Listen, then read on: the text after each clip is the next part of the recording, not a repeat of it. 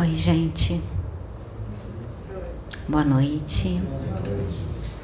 Tudo bem? Deixa eu falar uma coisa para vocês.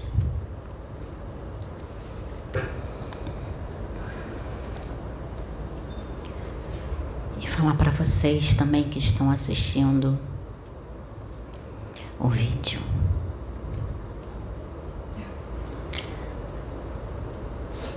Aqueles que têm o chamado, que vêm com o chamado, passam por muitas provas. Muitas. Principalmente um chamado de estar à frente de um trabalho. Um trabalho que trabalha com outras pessoas.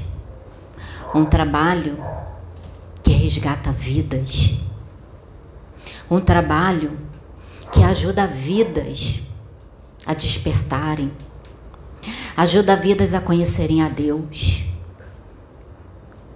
E principalmente quando você tem que fazer uma mudança grande de vida. Principalmente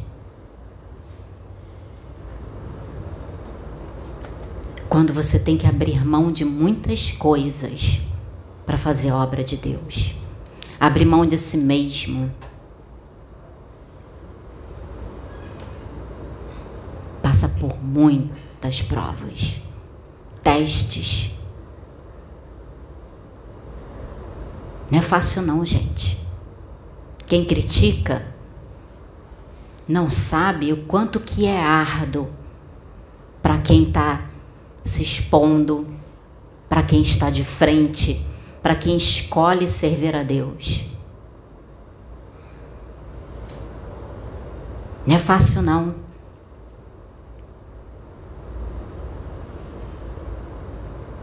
Quem está à frente de um trabalho, dirigente, pastor, pai de santo, mãe de santo, independente da sua religião, sabe muito bem do que, que eu estou falando, que está à frente de um trabalho sério que fez uma mudança radical na sua vida. Sabe muito bem do que, que eu estou falando.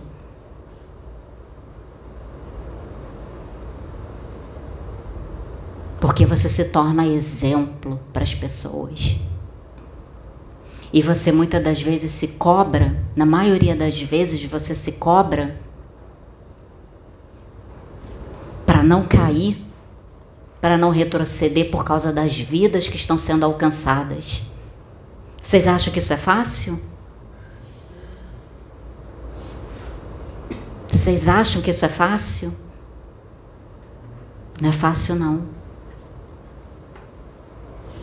A gente luta todos os dias contra as nossas tendências mais. Vocês veem a gente aqui? Vem o Pedro gravando, sendo usado, trazendo os conhecimentos que ele estuda. Mas acha que é fácil? Não é fácil, não. É árduo, porque a cobrança é maior ainda. Porque aquele que mais tem, cada vez mais lhe será cobrado.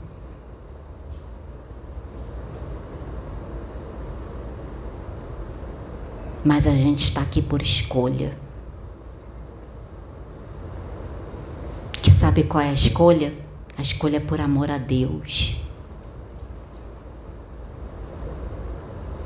É por amor às vidas. A gente evolui muita coisa. Muito, muito, muito, muito mesmo. Mas a gente abre mão, a gente renuncia a nossa vida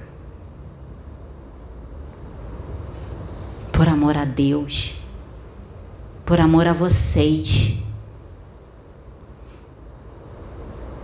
Porque é aquilo que eu falei no outro vídeo, só se ama Deus se você amar o seu próximo.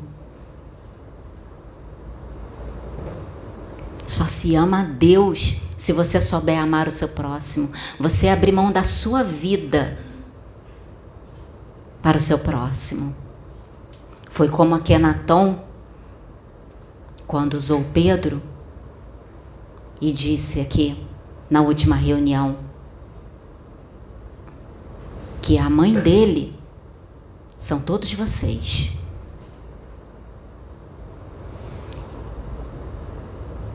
E que no momento que ele tiver que fazer escolha entre a mãe dele e vocês, ele vai fazer a escolha, vai abrir mão da vida da mãe dele em prol de uma multidão. Isso quer dizer que ele vai abrir mão da vida dele. Porque a mãe dele é o bem mais precioso que ele tem. Assim como a minha irmã, o meu filho, eles são o bem mais precioso que eu tenho aqui.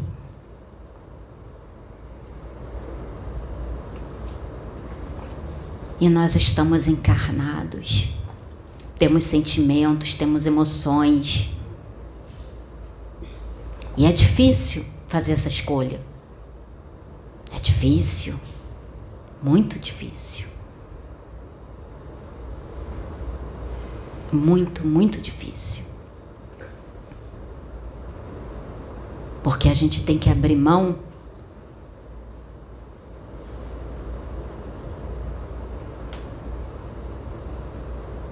daquilo que é mais precioso para gente.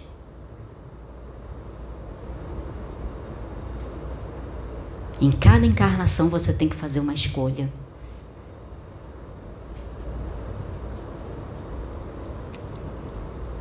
E a gente escolheu estar aqui. Servir a Deus, por amor a Deus e por amor a vocês. O Pedro não está aqui porque ele está de plantão hoje.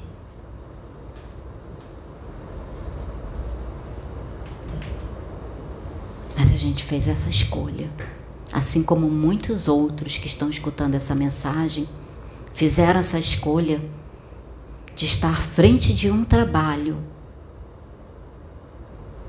de mudar a sua vida. E quando você muda a sua vida, você passa por etapas, por transformações, e essas transformações, elas são dolorosas.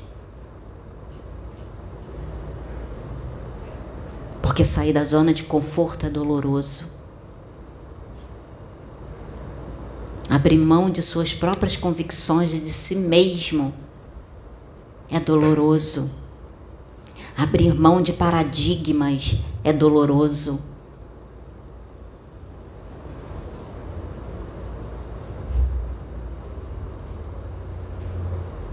Então, independente da vida que você leve, da vida que você tenha levado, vai ser doloroso, não vou mentir.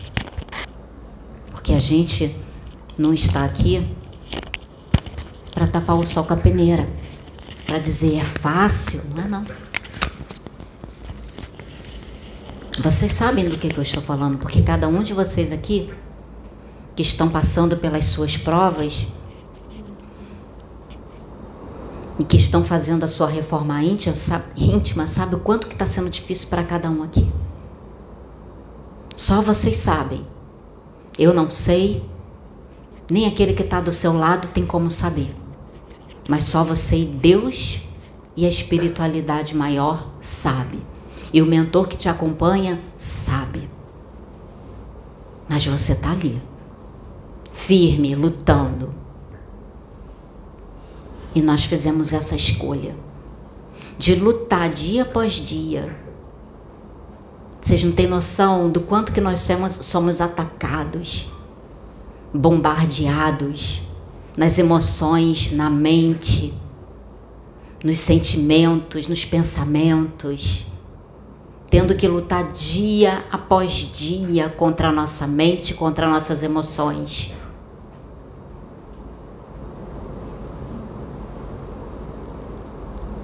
E principalmente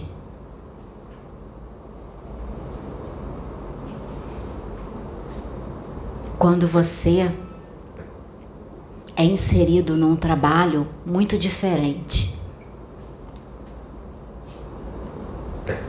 Principalmente quando você é inserido num trabalho que é totalmente diferente do que está por aí, do que a maioria já viu. Aí a cobrança é maior ainda. A cobrança de nós para conosco mesmo.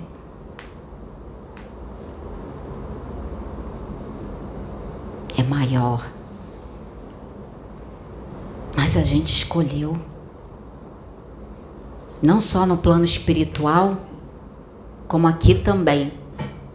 A gente escolheu. A gente escolheu servir a Deus por amor. Eu escolhi servir a Deus por amor. Desde a época da religião evangélica. Vocês sabem o que, que eu passei na minha vida? Porque o Pedro sempre né, tem a oportunidade de falar da vida dele. Eu não tive a oportunidade de falar da minha vida. Algumas coisas. Você sabe o que, que é uma pessoa ela ter dificuldades para gravar as coisas?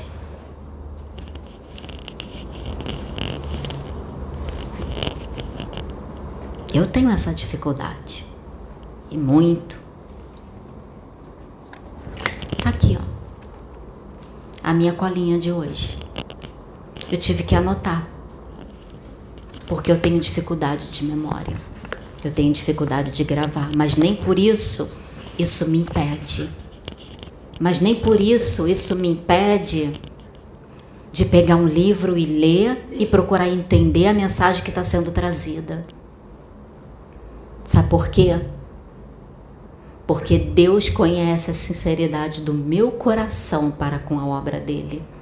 Só Deus conhece.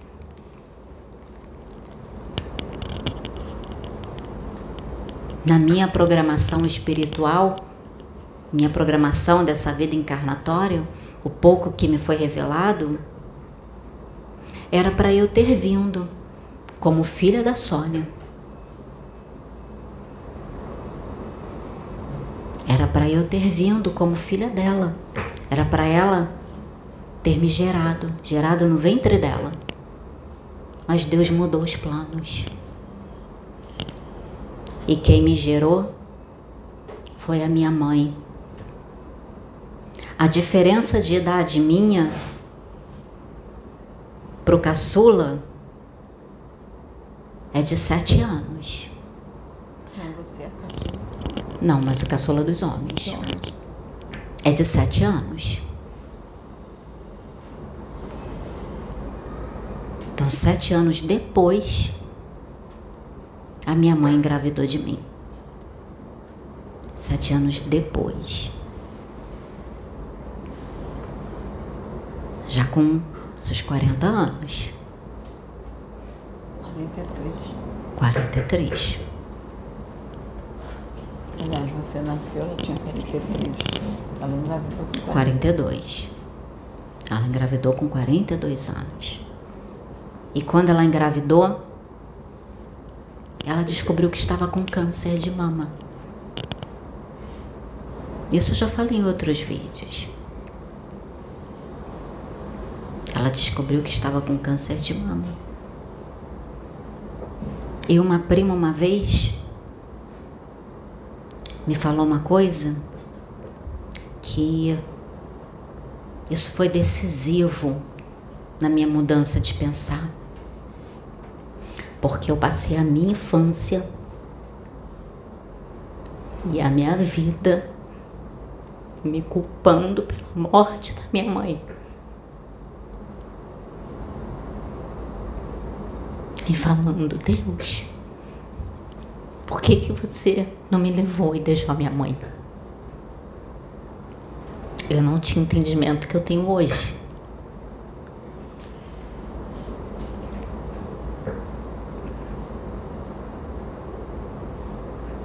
Uma vez pequena, eu queria tanto, tanto ver a minha mãe, conhecer minha mãe, porque eu não lembro da minha mãe. Eu nasci um ano depois, pouquinho de um ano, minha mãe morreu. Então não lembro.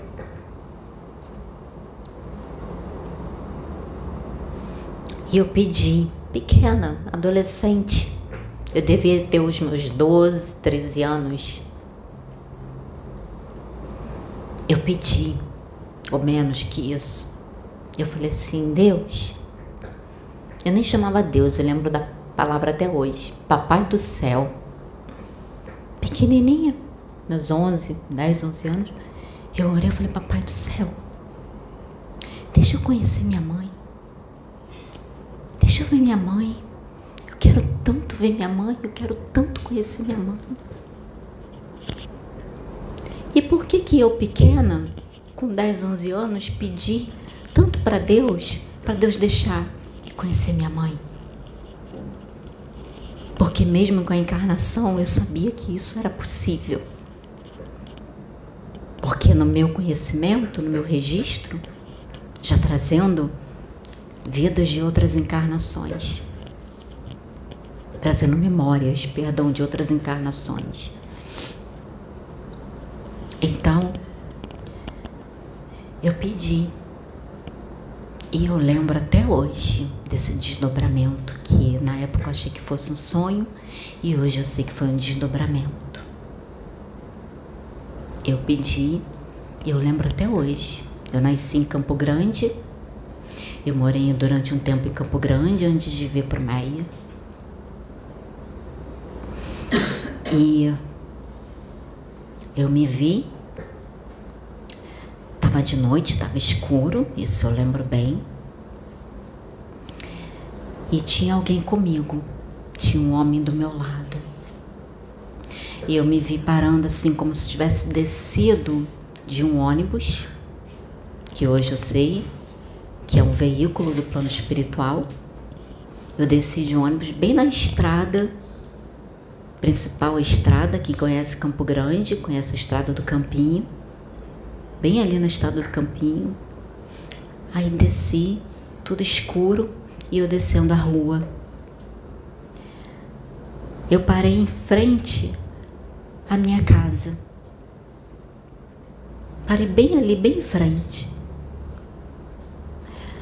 Da minha casa para a estrada estava escuro, mas vinha um clarão tão grande do campo, que tinha um campo lá na esquina, vinha um clarão tão grande do campo em direção à minha casa, mas um clarão que iluminava tudo. Chegava no portão da minha casa. Ali, no portão da casa que eu morei, que os meus pais moraram. Chegava bem ali. Aí eu vi dois vultos vindo de dentro desse clarão. Quando eu olhei que foi chegando, aí eu vi uma forma feminina, uma forma masculina. Aí vinha a informação na minha mente, era minha mãe e era meu pai. E eles vieram na minha direção e eu pequenininha. E eu sabia que era minha mãe, minha mãe nova, cabelo escuro, mais ou menos até que assim, com uma roupa clara, azul, bem clarinho, com um monte de bolinhas. E o meu pai com uma calça bege e uma blusa branca de botão, sapato bem alinhado e novo também, com cabelo, né, na cabeça, não muito, pouco, mas novo. E eu sabia que eram eles. Minha mãe bonita, nova, com a maçã bem proeminente. Aí ela veio na minha direção e eu falava, eu pedi tanto para Deus para te conhecer. Eu pedi tanto para o Papai do Céu para te conhecer e você está aqui. eu abracei minha mãe na cintura. Eu abraçava, matando a saudade dela e sentindo o corpo dela no meu. Sentindo. Depois eu abracei meu pai, mas voltei para minha mãe e fiquei abraçando muito a minha mãe. E a comunicação toda mental. Aí meu pai olhou para minha mãe, voltou, não ficaram muito tempo, voltou e se comunicou mentalmente com a minha mãe. Aí a minha mãe mentalmente falou comigo: meu tempo acabou, eu preciso voltar. E eu falava: não, fica aqui mais um pouco comigo. Tanto tempo que eu pedi para te ver e agora você está aqui, fica aqui comigo. Ela: não, eu tenho que voltar, meu tempo acabou. Eu falei: então me leva com você. Deixa eu ir com você. Ela disse: não para onde eu vou, você ainda não pode ir. O seu tempo aqui não acabou. Você ainda tem muita coisa para fazer. Aí ela tirou as mãozinhas, eu botei a mãozinha e eu vi ela indo, voltando para a luz e eu fui puxada. Foi puxada.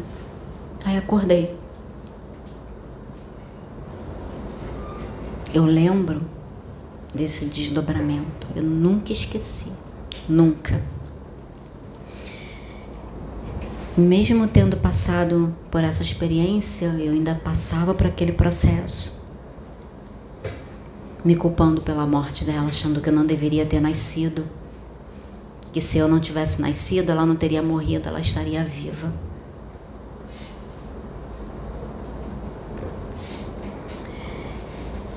Passei um bom tempo da minha vida nesse processo. A gravidez foi uma gravidez complicada por causa da doença. Uma gravidez de alto risco. Nasci com nove meses, mas prematura em peso, pesando menos de dois quilos. A Sônia, quando foi me pegar na maternidade, me levou para casa com medo de tão pequenina que eu era, com medo de me deixar cair no chão. Eu cabia dentro de uma caixa de sapato. Ela me levou para me colocar no berço, tinha que me colocar dentro da banheira e colocar a banheira dentro do berço, de tão pequenina que eu era para não me perder ali e não cair pelo buraco.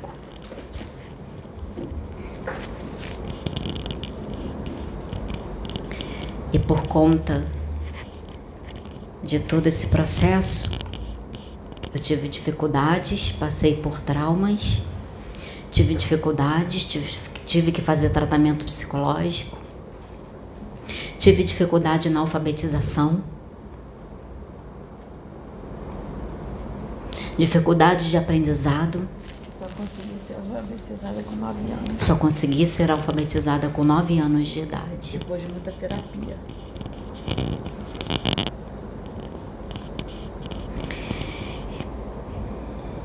Até até hoje eu tenho essa dificuldade de aprendizado. Mas isso não é empecilho para eu me dedicar, para eu entender. Eu posso não gravar, mas eu procuro entender. E se eu tiver que trazer uma folha, eu não vou, eu vou chegar e vou dizer isso aqui. Eu preciso disso para poder falar. Mas isso que eu estou fazendo também é uma forma que eu tenho de aprender. Mas isso não me desanima de pegar um livro, de estudar. Eu demorei muito de trabalho para Sônia para decorar a tabuada. Coisa mais fácil do mundo que tem.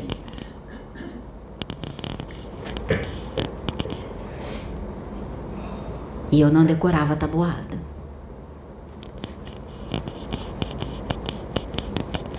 Mas tinha facilidades em outras coisas.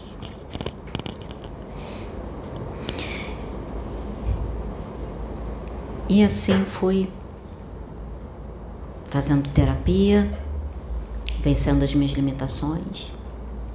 Passei pela minha fase rebelde, e que por causa dos processos que eu passei,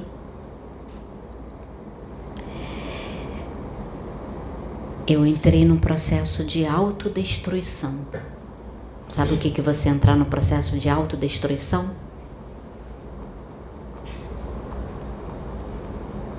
Fui para promiscuidade. Dei trabalho, fiz ela chorar.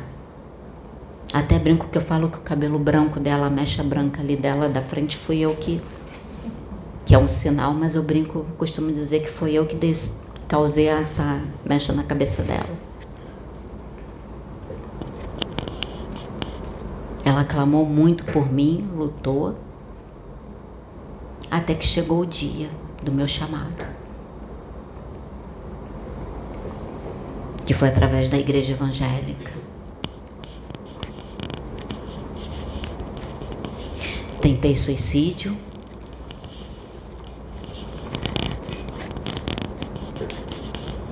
porque não via sentido na minha vida. Tive depressões sérias. Trancava dentro do quarto, não queria saber de nada. Veio meu filho, que eu costumo dizer que foi da fase da rebeldia, mas Deus sabe de todas as coisas. Porque se não fosse pelo meu filho, eu não teria amadurecido e eu não teria enfrentado meu processo de depressão e muito menos pensamentos de suicídio que eu tinha e que eu tenho que lutar até hoje.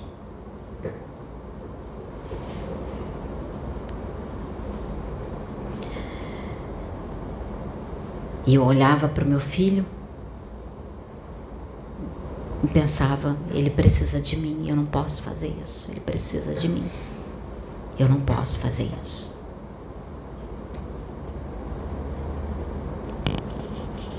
E assim, Sônia me ajudando, todos me ajudando. Fui incompreendida, fui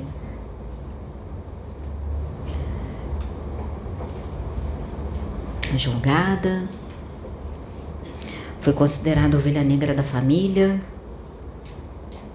a rebelde da família. A que não tinha perspectiva de vida, que não tinha futuro, a que só dava trabalho, que não tinha nada na cabeça e que tinha que ser largada de mão.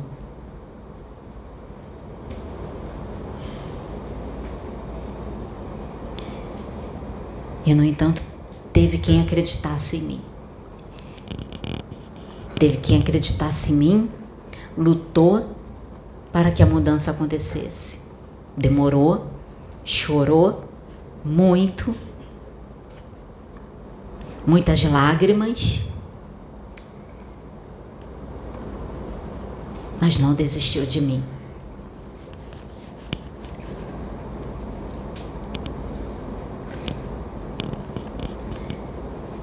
chamado chegou, passei pelo meu processo de transformação, foi doloroso, foi árduo, para mim foi. Por isso que eu falo que aquele que aqueles que passam pelo processo de transformação, aqueles que estão passando pelo seu processo de transformação, vocês que estão passando, é difícil para vocês. Então, o processo de transformação é difícil para cada um que passa por ele. É difícil para mim, é difícil para o Pedro, é difícil para Michelle, é difícil para Jaça, é difícil para vocês. Para cada um é difícil. E muita coisa. Muita, porque só quem passa pelo processo de transformação sabe. Só que se dedica pela mudança sabe.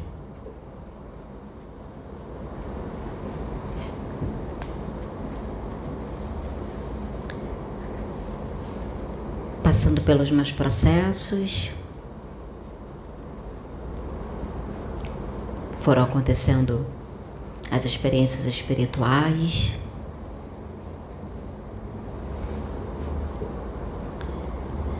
Muitas experiências, muitas na religião evangélica, que foi aonde Deus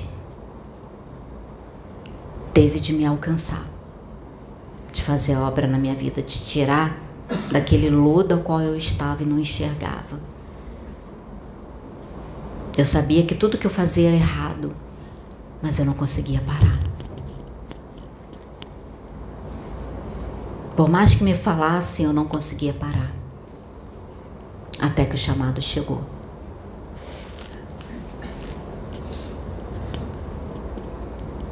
Passei pela, pelas experiências espirituais. E quando eu ainda estava trabalhando muitas coisas dentro de mim, porque ainda na religião evangélica eu estava tendo que trabalhar muitas coisas dentro de mim. Aí foi quando uma prima ela chegou e disse assim, que a minha mãe, ela tinha um apelido de Dona Dodô. Aí minha prima chegou e disse assim para mim, eu não esqueço nunca quando a sua mãe voltou do médico, quando a dona Dodô voltou do médico, eu não esqueço nunca as palavras dela. Que ela perguntou lá sobre que estava grávida e sobre do diagnóstico e perguntou para o médico. O médico disse que se ela fizesse o aborto, tirasse a criança para fazer o tratamento, ela teria 60% de chance de vida. Ou seja, o que isso quer dizer? 60% de chance de vida, porque o tumor era maligno. Ela ia viver somente alguns anos. Então ela tinha ali, ela fez a escolha ali. Ela tinha escolha, na verdade, de poder abortar, tirar a criança e viver mais alguns anos com os filhos, com o marido, com a família, quatro, cinco anos três, quatro, cinco anos. Ela tinha essa oportunidade, ela teve essa oportunidade de escolha. Mas as palavras dela foram: Doutor, entre 60% de chance eu prefiro salvar uma vida. E ela levou a gestação até o final.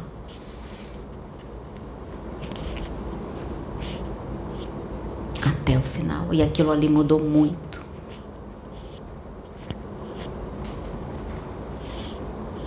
Mudou muito. E mudou mais ainda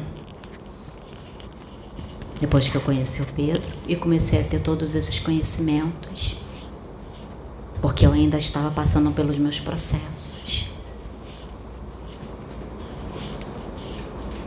Comecei a ter acesso a todos esses conhecimentos de reencarnação, de entender o que é reencarnação. Sabe por quê?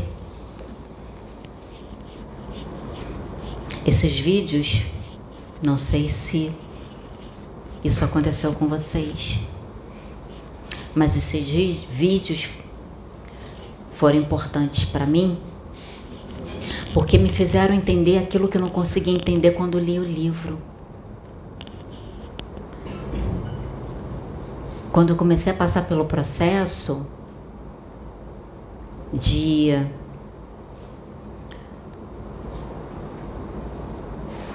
transformação de mediunidade no sentido do espiritismo, comecei a passar por esse processo de ver espírito, incorporação, voltado mais para o Espiritismo, me deram um livro, O Evangelho segundo o Espiritismo, para eu ler. E cadê que eu entendia? Eu não entendia nada.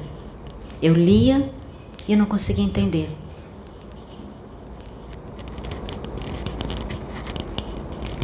Quem aqui teve essa dificuldade?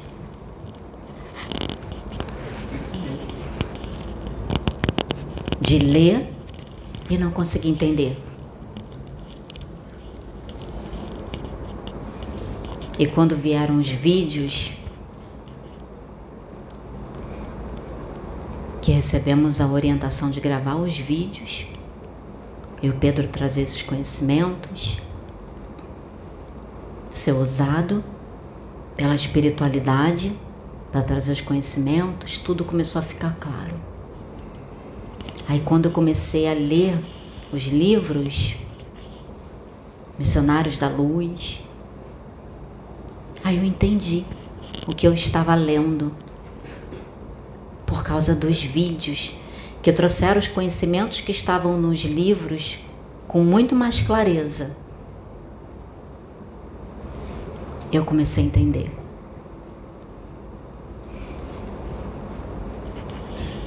E não foi fácil.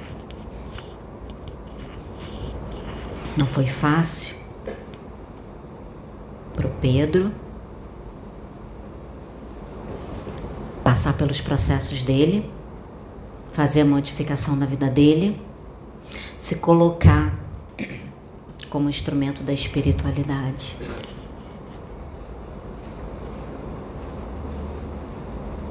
Como não é fácil.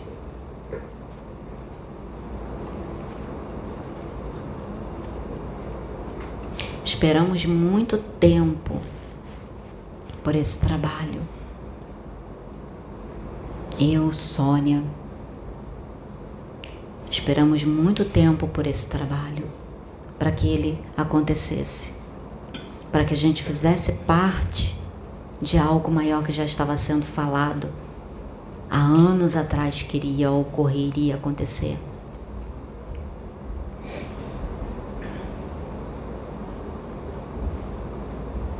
E esperando o Pedro chegar. Porque se o Pedro ele não tivesse chegado, nem eu e nem vocês teríamos acesso a esses conhecimentos de forma tão didática, de forma tão lúdica, como a Michelle costuma dizer, fácil, como está sendo. Que a gente consegue entender a gente vê os vídeos e depois a gente vai ler os livros, você consegue entender o livro. Não é isso que acontece? Não é essa facilidade que vocês têm quando vocês veem os vídeos? De ver, conseguir entender através do vídeo, através do que está sendo, tra tá sendo trazido ali, ele está sendo usado ou até mesmo os próprios conhecimentos dele, que ele fala, que ele traz, que ele estuda, o pouco conhecimento que ele tem. Porque, como eu disse para ele uma vez,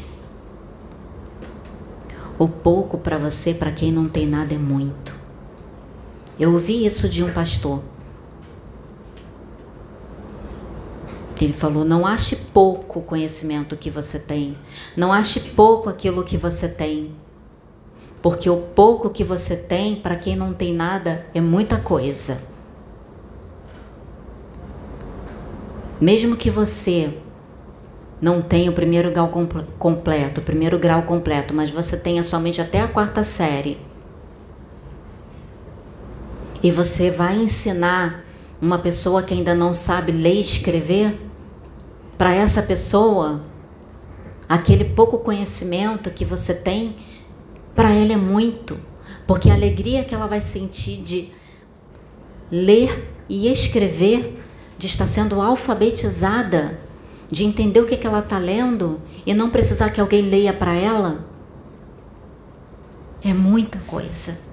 Só a gente sabe a alegria que a gente sente só a pessoa sabe que a alegria que a gente sente. Então a gente tem que dar valor ao pouco que a gente tem. Porque foi com esforço, foi com dedicação que você conseguiu aquele pouco. E não se menosprezar, dizer eu sei pouco. Você tem que dar valor àquele pouco que você tem, porque tem muita gente que, que gostaria de ter aquele pouco. Faz experiência. Diz para uma pessoa, pega um morador de rua, diz para ele, não sabe ler, não sabe escrever, pergunta para ele, você quer aprender a ler e escrever? Ele vai dizer, quero. Então eu vou te ensinar. Você quer aprender a ler esse livro aqui? Quero. Então eu vou te ensinar. Você quer? Ele vai ficar feliz da vida. Porque pelo fato dele ser morador de rua, ele tenta, vai, morador de rua, vai tentar se matricular numa escola, consegue? Mesmo pública, consegue?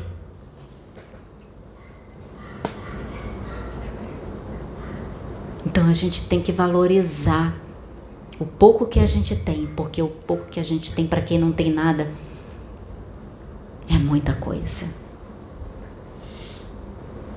E ir em busca de mais. E não parar naquele pouco, ir em busca de mais.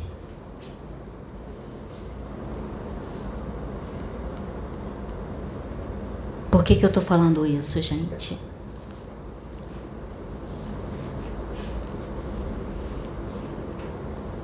Porque eu volto a dizer: a mudança, toda mudança da sua vida para melhor, em direção espiritual, em direção à reforma moral, ela é árdua. E principalmente quando você escolhe servir a Deus. Por amor, você tem que estar sempre se dedicando. Sempre.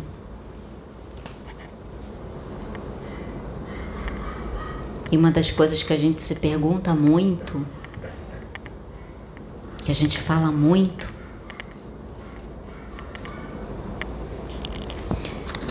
é que a espiritualidade já pegou a gente e já saiu colocando a gente na mão, já saiu pegando a gente e colocando para trabalhar. Tipo, vocês vão colocar a mão na massa. Porque a regra é você ter que estudar, estudar, estudar, estudar, estudar, para depois você trabalhar com a mediunidade, não é assim? Não é essa a regra? É estudar, estudar, estudar, estudar, estudar, para depois você ter conhecimento para trabalhar com a mediunidade. É uma regra humana? É uma regra? Não é uma regra humana, porque Deus já só que vamos lá. Eu ouvi uma vez, eu ouvi uma vez um centro onde eu frequentava em Salvador que para entrar numa mediúnica eu tinha que pelo menos ter os cinco livros de Kardec na cabeça decorados. Senão não chegava nem perto. Kardec tinha esses livros decorados na cabeça? Pois é. Só que vamos lá.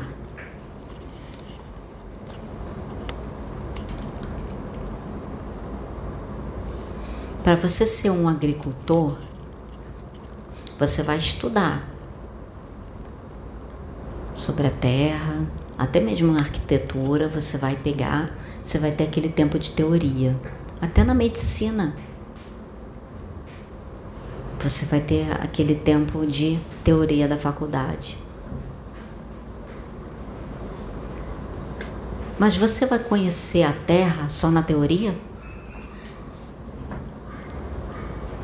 Você vai conhecer a Terra só na teoria? Jesus ele traz analogia. Lá na parábola da terra, das sementes. Então, como é que você vai saber se a terra é boa para semear ou não? É você ter contato direto com a terra. Cada terra é diferente da outra.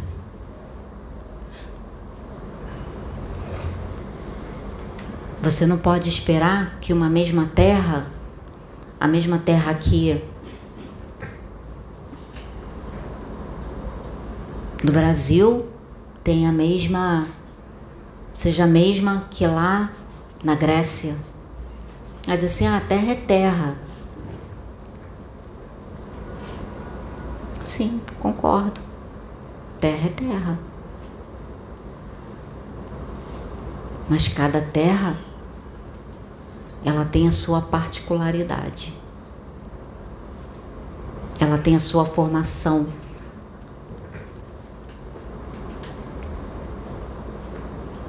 Então você só vai saber, só vai conhecer a terra arando a terra.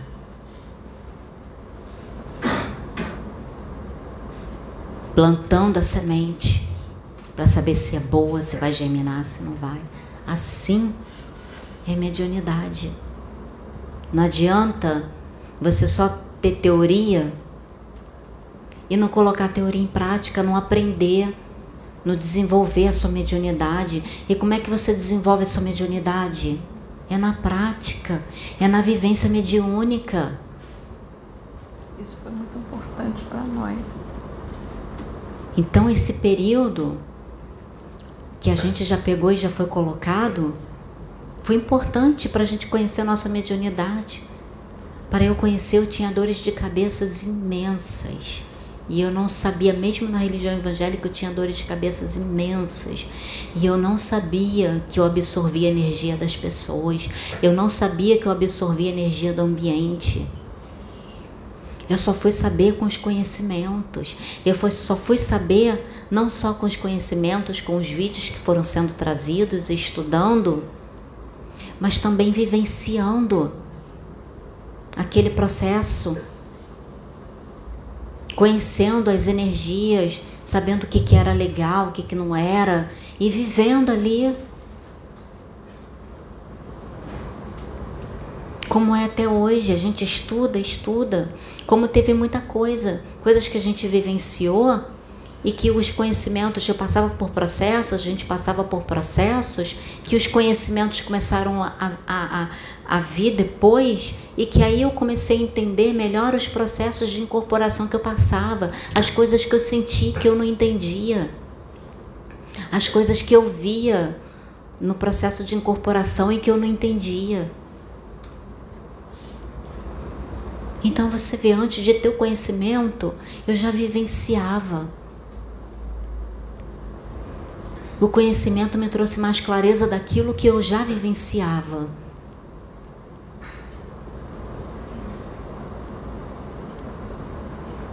Aí eu fui entender o que, que era licantropia, fui entender o processo de licantropia,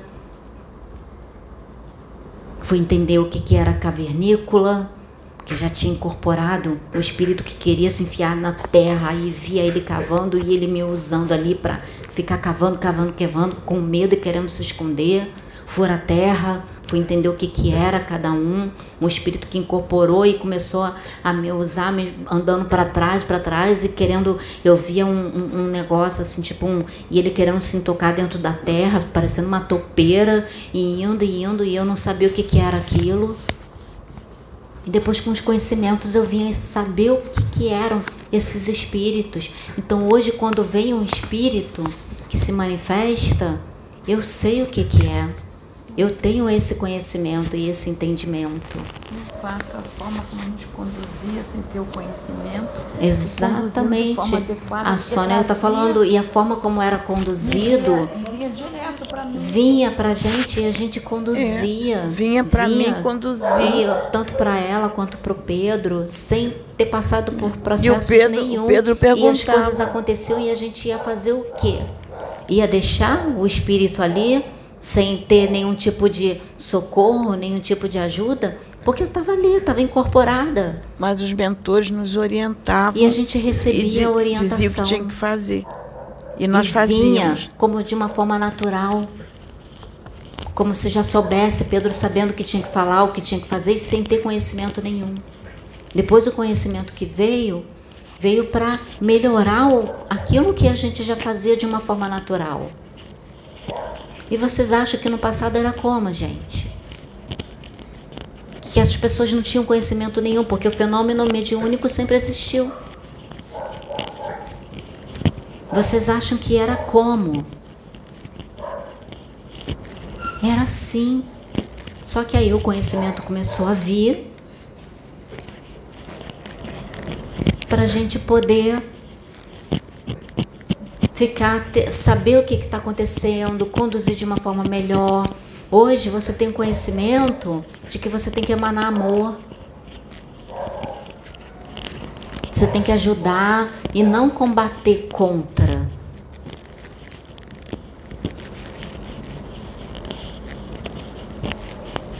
Entende, gente? Então, todo esse processo, nós aqui da Casa Plataforma de Oração, passamos e pass passamos e passamos ainda. Então não adianta você só ter teoria e não ter a prática. E você só se aprimora com a prática, como médium, você se aprimora com a prática. Sabe por quê? Se você só ter teoria, teoria, teoria, você só vai ser palestrante. Mas sabe qual é, sabe qual é o melhor palestrante? É aquele que ainda tem, além da teoria, ele também tem domínio, ele tem propriedade daquilo que ele fala porque ele vivenciou. Ele vivenciou o processo, então ele tem propriedade para falar sobre aquele, aquela teoria. Então ele não vai falar simplesmente uma teoria, porque aí vai ter nuances, vai ter coisas que a pessoa vai perguntar, vai fazer pergunta, e que só quem sabe quem sabe responder é aquele que vivenciou. Pergunta para uma pessoa só que tem teoria. Pergunta coisas que você teve na prática, que você você na prática e pergunta para uma pessoa que nunca vivenciou aquilo, mas que só sabe só na teoria. Pergunta.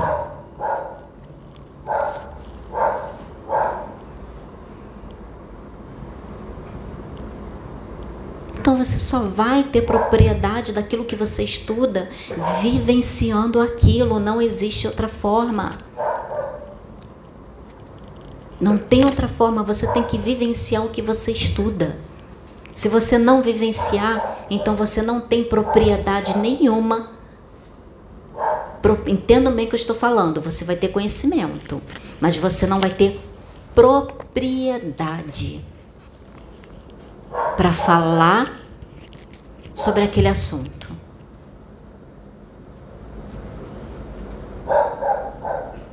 Então, o que eles fizeram aqui conosco é justamente para que nós tivéssemos propriedade. Não é só ter a teoria, é entender também o que a gente está falando através da vivência.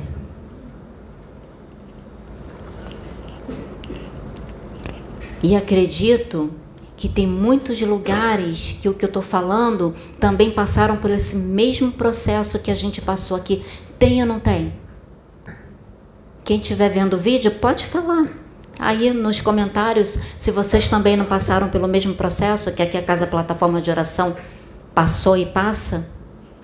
Vocês só não têm propriedade, vocês só não conseguem falar daquela teoria, daquilo que vocês estão estudando, através do que vocês viveram, vocês não entendem melhor e não têm propriedade para falar melhor aquilo que vocês estudaram?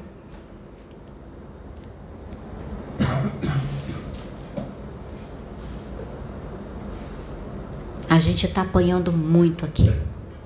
Muito. Vocês não têm noção do quanto que a gente está apanhando. Apanhando para que vocês tenham acesso a esse conhecimento. Para que esse novo, que para vocês é novo, que por mais que seja um conhecimento que já foi trazido por Allan Kardec, por Chico Xavier e por muitos outros, mas para vocês que não souberam que ler, estavam lendo os livros e não conseguiu entender. E para vocês também que não têm condições de comprar o livro, para vocês também que ainda não sabiam disso, é novo.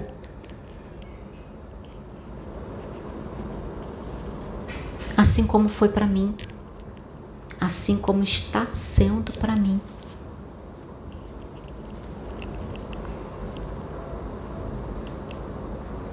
A gente recebe muitas mensagens aqui dos mentores. Muitas. De muitas coisas que vão acontecer. De muitas coisas que estão para acontecer.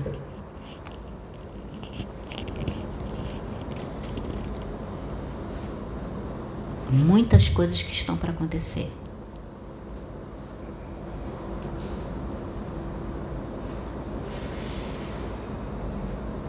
Mas a gente confia. Mesmo a gente ainda não vendo muitas dessas coisas acontecendo, a gente confia. Sabe por quê, gente? Porque nós estamos aqui. Nós estamos aqui. Cada um de nós. Com sinceridade. A gente não finge uma coisa para vocês. Quem nos conhece, que teve oportunidade de vir aqui, teve oportunidade de passar dias aqui com a gente, que teve oportunidade de passar semanas, uma semana aqui com a gente, pessoas que vieram de longe e que teve oportunidade de ficar dias aqui com a gente, viu como é o nosso dia a dia, viu quem nós somos, a sinceridade com que a gente leva esse trabalho, a reforma íntima que a gente faz. A mudança de vida que a gente faz todos os dias.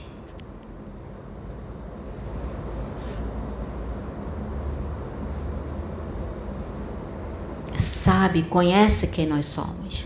Conhece, sabe quem é a Sabrina, sabe quem é a Sônia, sabe quem é o Pedro, sabe quem é a Cláudia, sabe quem é a outra Cláudia, Juliana, Shelley, a Jace, Juliana, Maria José, Viviane, Michael, André.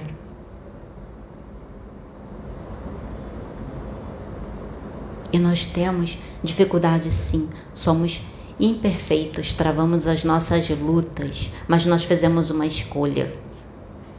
E a nossa escolha é de servir a Deus independente do que aconteça, independente do que não aconteça. A gente fez uma escolha.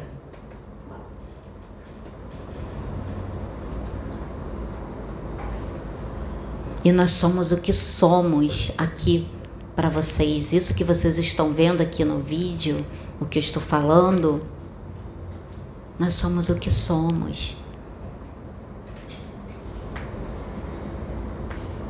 A gente vem para a reunião com muita alegria, com muita satisfação, para servir a Deus, não só também para a gente, porque nós evoluímos, nós aprendemos, mas também para servir a Deus.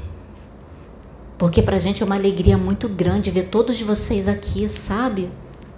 Eu esperei tanto por isso. Eu esperei tanto por esse momento de poder servir a Deus,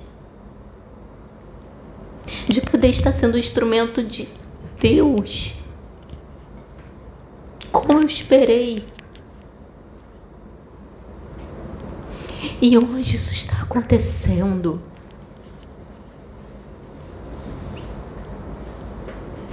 Isso está acontecendo. Às vezes eu posso ter o problema que for,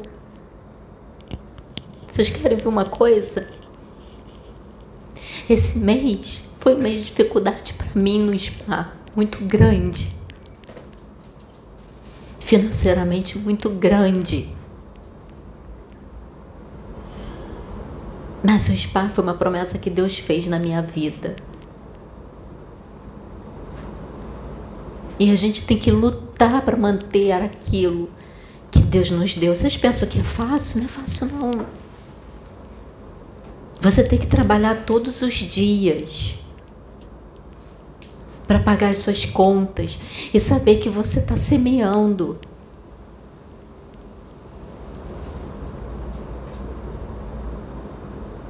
Esse mês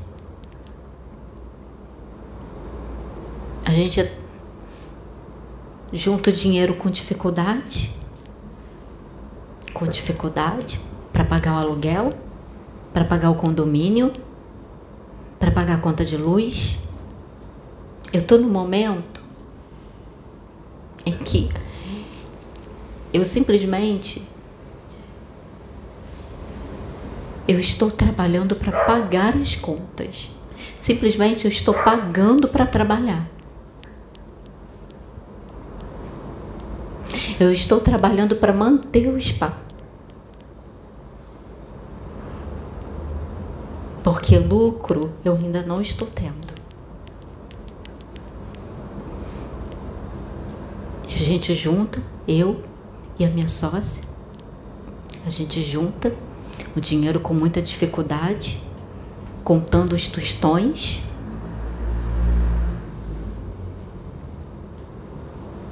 E esse mês a gente foi abrir a, a conta do condomínio e veio o dobro do que a gente pagava.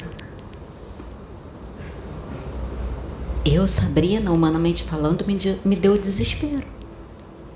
Porque eu já, com muito sacrifício, eu já junto o dinheiro do aluguel. Mas aí veio aquilo, ou você confia ou você não confia. E eu percebi que naquele momento eu fui testada.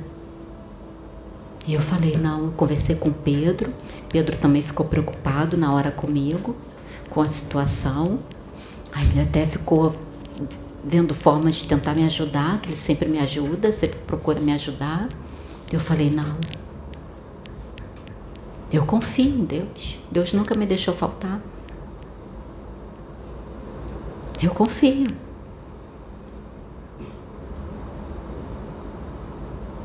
Quando foi ontem, aí a minha sócia me mandou o comprovante do pagamento do condomínio.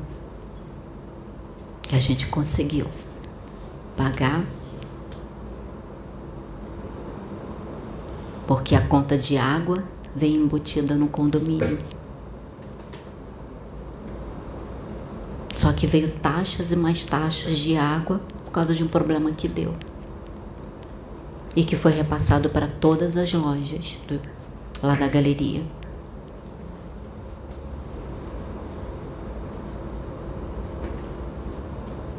Então, ou eu confiava, ou eu não confiava.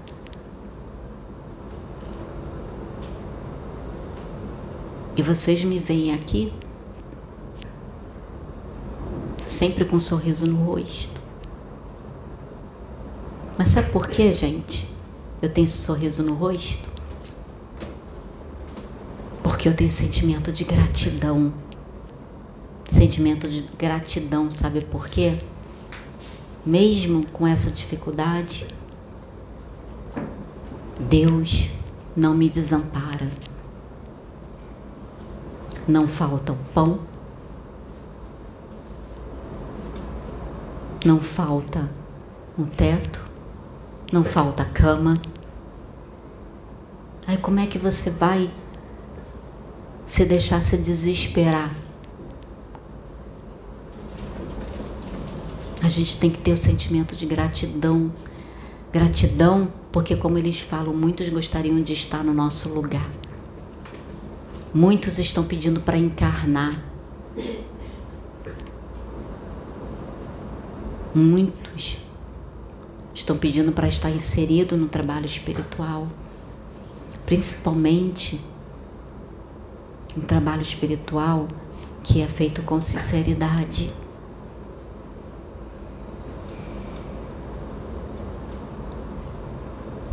E aqui nós procuramos ser o máximo sincero possível totalmente sincero possível. A gente vem com muita alegria para cá.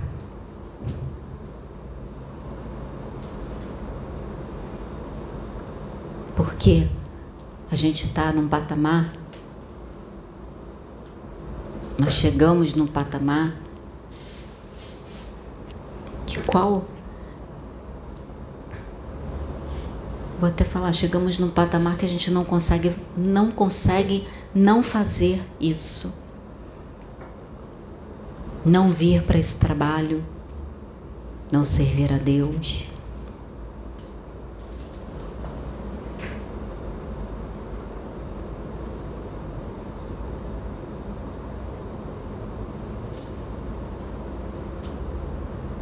Porque o que eu penso é que o que mais importante do que o que vai acontecer do que os mentores falam que vai acontecer é o que está acontecendo. é as transformações que as vidas estão tendo. São vocês que estão tendo acesso a todo esse conhecimento, entendendo o que é reforma íntima. E sabendo, aprendendo a conhecer a mediunidade de vocês através de tudo que é falado nos vídeos, de todo o conhecimento que foi trazido até hoje.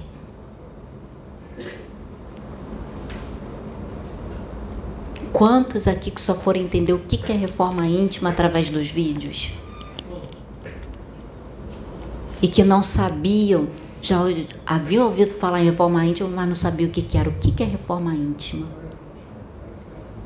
Como eu faço a reforma íntima? Principal pergunta. Quando entende o que é reforma íntima e pergunta como eu faço a reforma íntima? E tiveram as respostas através dos vídeos.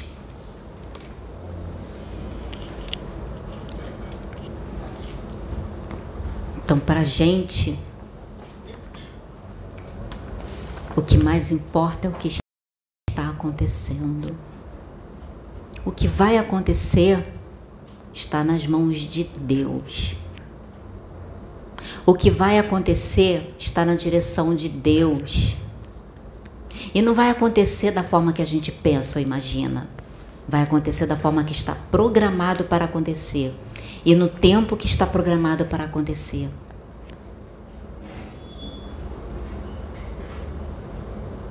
Porque eu recebi mensagens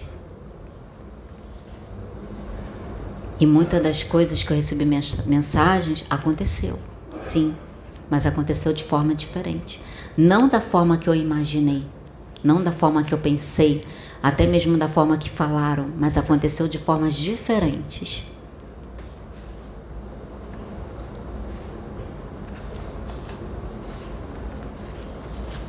Então, gente, o que eu acredito, que nós acreditamos aqui da Casa Plataforma de Oração, é o que está sendo feito, não é o que será feito. Porque a gente não tem, nós não temos como prever o amanhã. O futuro muda o tempo todo em função das nossas escolhas.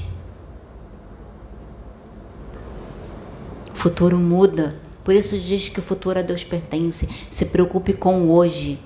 A Bíblia diz: viva cada dia o seu próprio mal. O que, que isso quer dizer? Se preocupe com hoje, plante hoje. O que, que você está plantando hoje? E o amanhã a Deus pertence.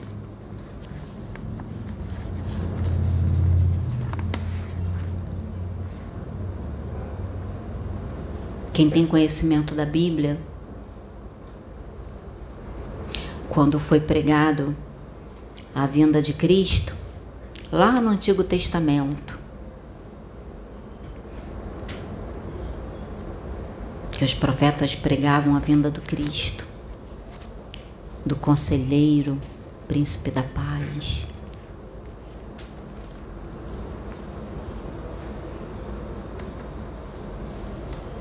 a vinda dele foi só foi se concretizar anos e anos e anos e anos depois. Mas aquele período de mensagem foi uma preparação para preparar o povo, para que o povo pudesse se preparar para a vinda dele. Aqueles que tinham capacidade de despertar que a mensagem foi passada. Vocês pensam que a mensagem só ficou só naquela época? Não. A mensagem foi passada de ano após ano, após ano, após ano, após ano, após ano. Ela foi sendo passada sobre a vinda do Cristo. Foi sendo passada e passada e passada de geração após geração, de geração após geração. E todo mundo escutando. E a semente estava sendo plantada E o profeta que falou sobre a vinda do Cristo, que eu penso que quando era falado, que ele dizia que, que viria na cabeça dele, ele achava que ainda era naquele tempo. Mas ele estava sendo o instrumento que a espiritualidade que Deus estava usando para trazer algo que iria acontecer lá na frente e muito lá na frente. A gente não entende o agir de Deus. A gente não entende o mover que a espiritualidade faz.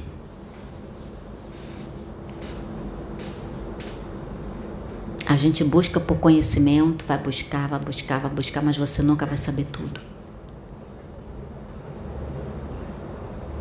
Desse cosmo inteiro, desse vasto universo, de todas as dimensões, você nunca vai saber tudo. Nunca vai saber tudo. Enquanto você estiver encarnando na terceira dimensão, você nunca, a gente nunca vai saber tudo. Você vai estudar, estudar, estudar, vai te ajudar a evoluir muita coisa. Mas você vai ter que vir outras encarnações para continuar aprendendo mais um pouco e continuar crescendo. Nessa encarnação você evoluiu, subiu um patamar. Você vem outra, vai evoluir, vai subir outra. E assim por diante. Então, às vezes, tem algo que é trazido, que é falado, e às vezes não acontece naquele tempo, porque é para tempo futuro.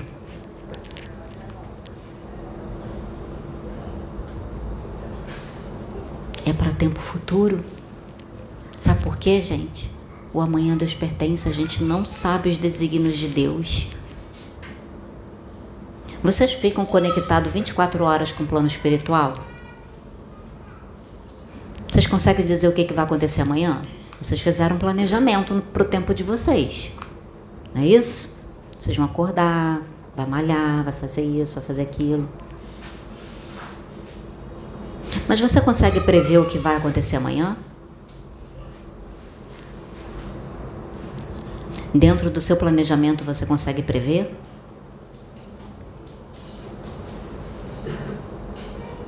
Porque coisas podem acontecer. coisas podem acontecer. E coisas acontecem todos os dias e a gente nem percebe. Sabe por quê? Porque a gente está no automatismo. Você anda na rua, é tão automático a folha que cai da árvore cai do seu lado que você nem enxerga. E, no entanto, é uma expressão da natureza, faz parte. Ela já teve o tempo de vida útil dela.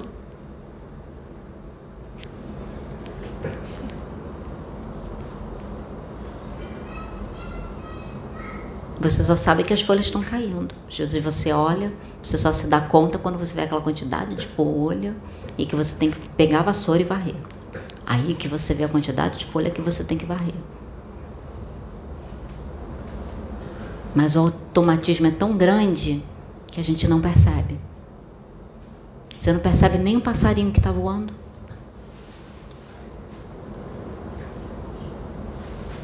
Cachorro passa do seu lado e você nem percebe.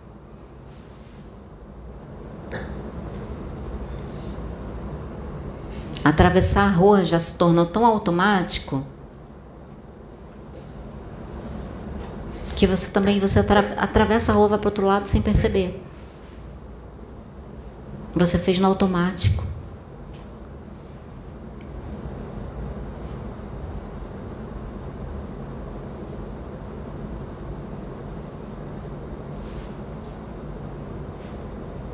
Então não tem como a gente prever o que vai acontecer amanhã. Por mais que a gente faça planejamento, tudo muda. Aqui é assim. A gente nunca sabe o que vai acontecer. Às vezes a gente vem com uma programação, quando chega aqui, a espiritualidade muda. Como foi hoje. A espiritualidade mudou a programação.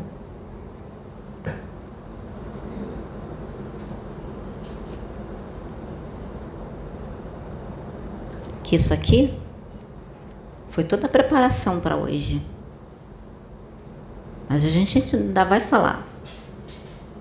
Outro vídeo, outro dia, a gente vai falar sobre a glândula pineal e a importância dela na mediunidade.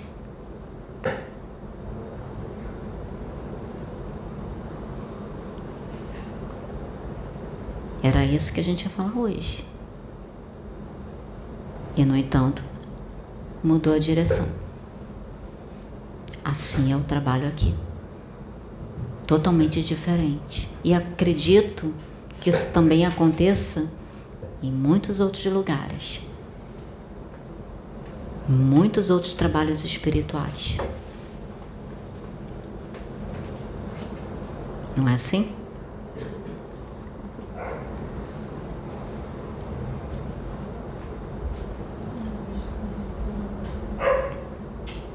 Então, gente, eu não ia.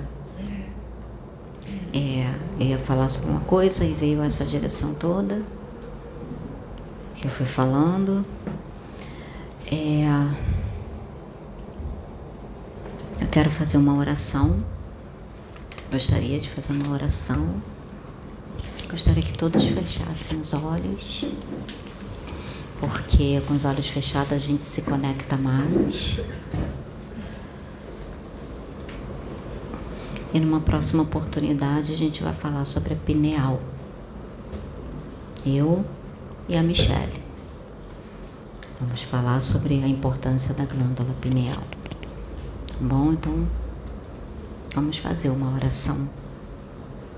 E quem estiver assistindo, puder fechar os olhos também e uh, se conectar com Deus, com a espiritualidade maior, com os mentores, com Jesus e deixar Deus falar aos seus corações, deixar Deus falar no seu coração.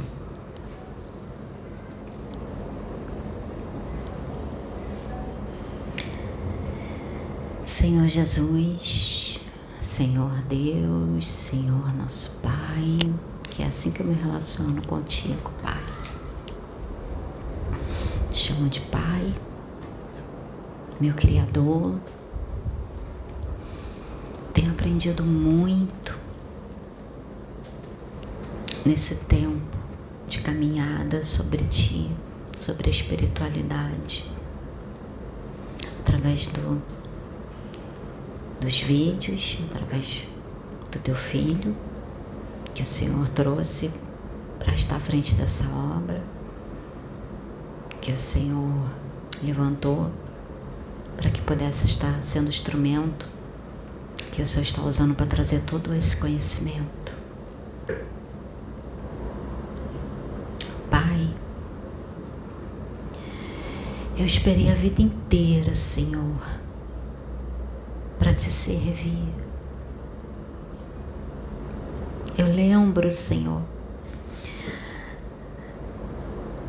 do que está escrito lá na Bíblia. Quando o Senhor Jesus disse: Vinde a mim como estás.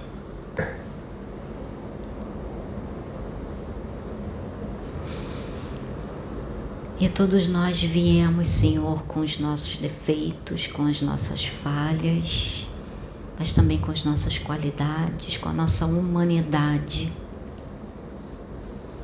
Para nos colocar diante de Ti e aceitar esse chamado. Aceitar o chamado de nos evoluirmos, de evoluirmos através desse trabalho e também de ajudar o próximo a evoluir.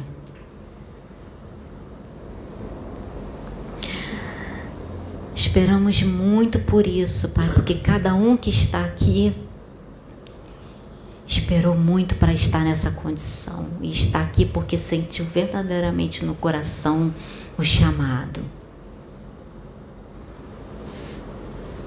de algo que já esperava muito tempo, mesmo Senhor, que no início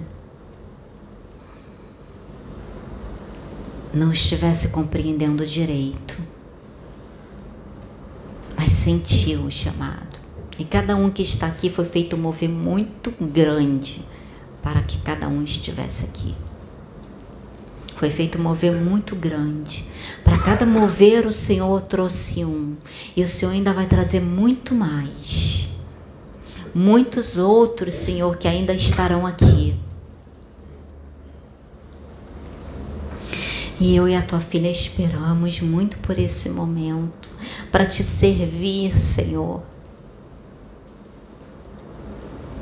Para fazer a tua obra, Pai. Para falar do teu amor, para falar da tua luz, para falar da tua paz, para falar dos teus ensinamentos e aprender falando sobre eles também. Porque é assim que acontece o aprendizado. A gente, Senhor, aprende quando nós somos instrumentos.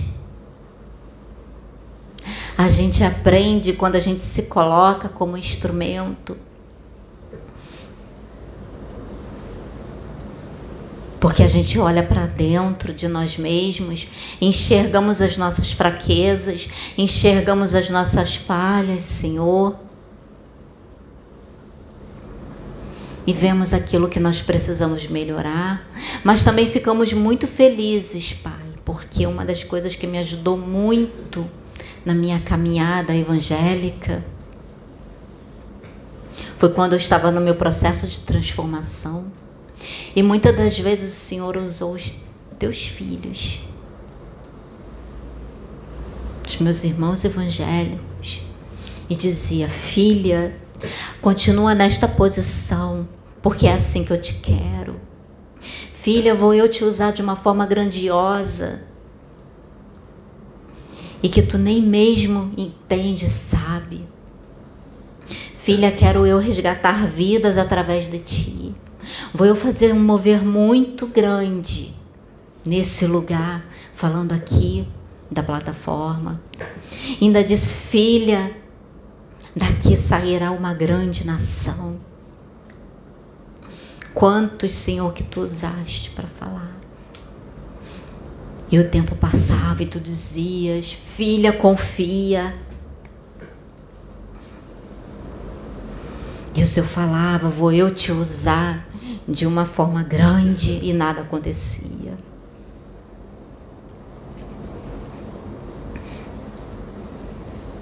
Passei pelos meus processos, Senhor. É que a tua filha teve que lutar por mim para eu não esmorecer na fé. Por conta do que eu via, as mensagens que eu recebia, até mesmo com relação ao escolhido. E nada acontecia. E teve uma vez que eu cheguei a dizer: Senhor, cadê o escolhido que não chega? Cadê o escolhido que não vem? Eu acho que não tem escolhido nenhum. Quer saber? Eu vou ficar é para titia. Eu vou viver a minha vida.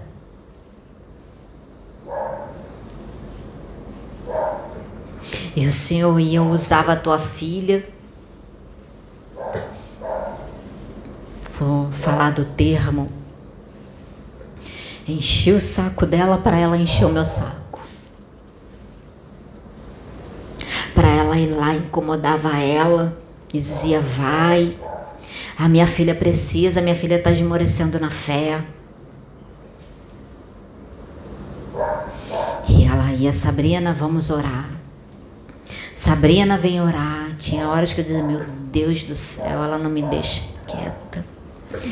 Meu Deus do céu, mas que coisa chata. Porque os pensamentos vinham e eu achava ela chata. Mas foi graças à chatice dela, Senhor, que eu não esmoreci na fé. Eu passei pelo meu teste, passei pela minha prova, mas teve quem passasse junto comigo. Teve aquelas Pai, que o Senhor levantou para me ajudar, aquela que o Senhor colocou do meu lado para orar comigo nos momentos em que eu estava fraca, nos momentos em que vi os pensamentos, no momento em que a força fugia. E até, Senhor, eu duvidava, desacreditava.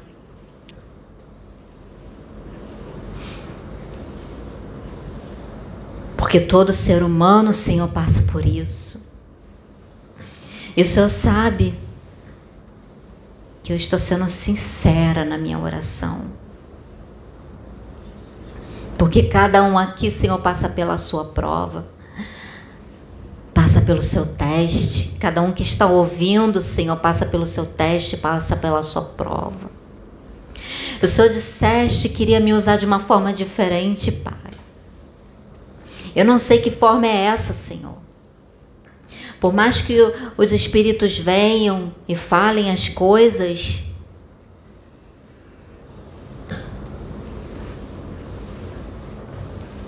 mas eu confio em Ti.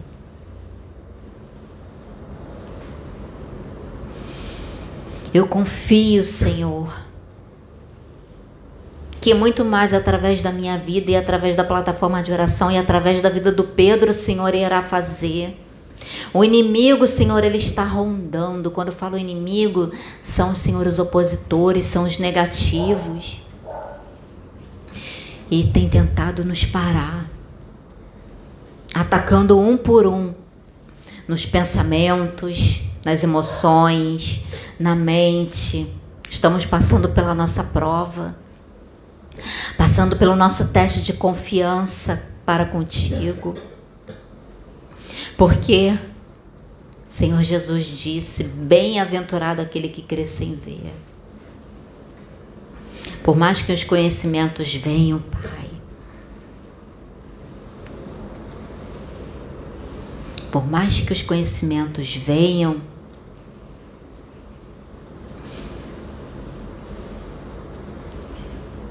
mas é diferente. Por mais que venha a espiritualidade diferente. E os conhecimentos que estão vindo é pouco perto do que é o espiritual. E a gente só vai saber quando a gente chegar lá. A gente só vai saber quando a gente chegar lá, Pai. É que a gente vai olhar e vai ver que o que era trazido era apenas uma pálida ideia, uma pálida imagem do que é o espaço cosmo sideral e as dimensões, porque as dimensões fazem parte, fazem parte desse espaço cosmo do sideral, de tudo. Que a gente está aqui no esquecimento, a gente não lembra. Então é confiança, porque a fé, Senhor, é a confiança naquilo que não se vê, mas acredita. Por mais que fale da reencarnação, mas a gente está encarnado, a gente não lembra. Então, como acreditar, como confiar naquilo que a gente não lembra?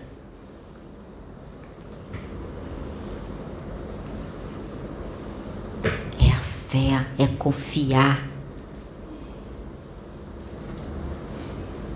Confiar que, mesmo sem entender, há um propósito maior para todas as coisas.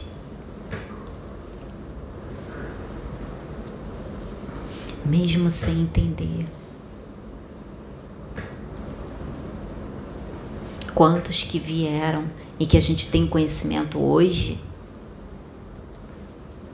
através das psicografias? Quantos que vieram e passaram pelos processos por causa do esquecimento, enfrentaram lutas.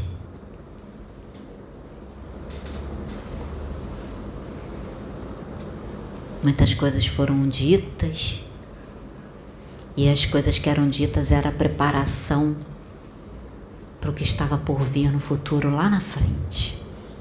E assim a casa plataforma de oração, Pai.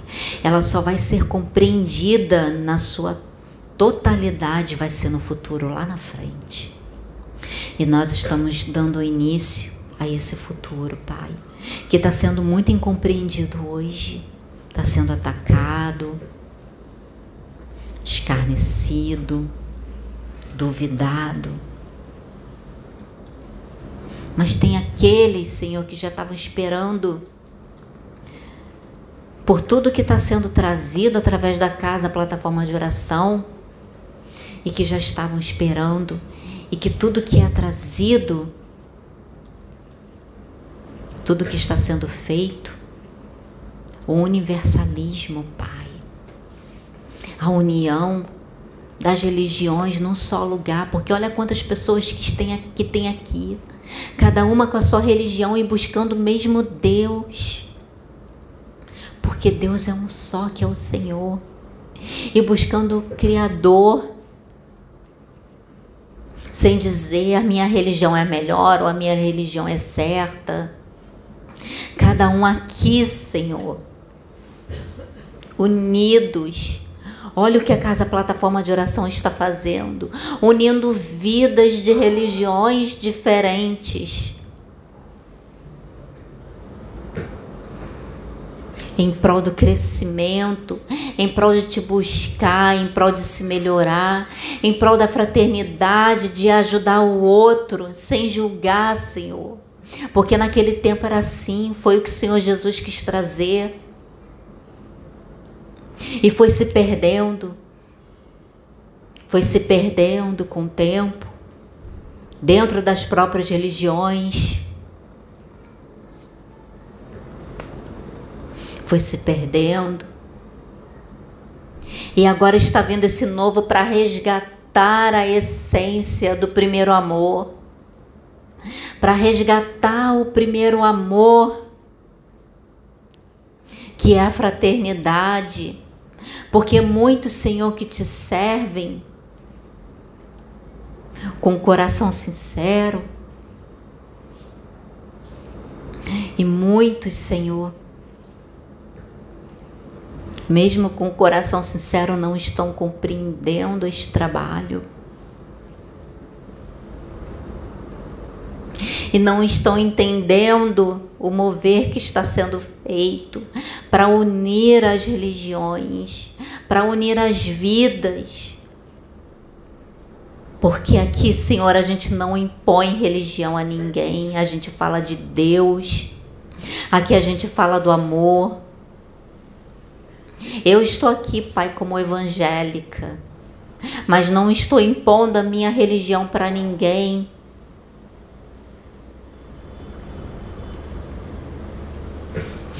Alguns estão aqui como um bandista, mas não está impondo a sua religião para ninguém. Pelo contrário, Senhor, estamos nos respeitando e aprendendo um com o outro, Senhor, trocando informações, trocando ideias, sem julgamento, sem dizer, sem, sem, sem apontar, sem dizer você está errado, não, mas dizer, olha por que, que você não procura olhar dessa forma? Posso te apresentar uma forma diferente de você olhar? Sem dizer isso é do demônio, sem dizer isso é do capeta, isso é do diabo, ou isso é mistificação, ou isso é misticismo. Mas pelo contrário, Senhor, ajudar o irmão no processo que ele está passando.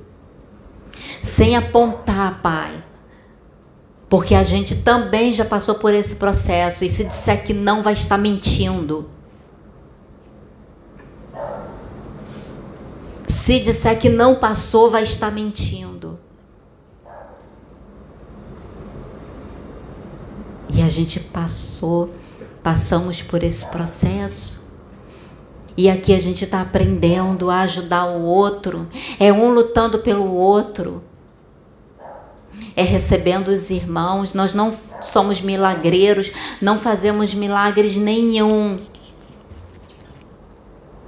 Somos apenas instrumentos.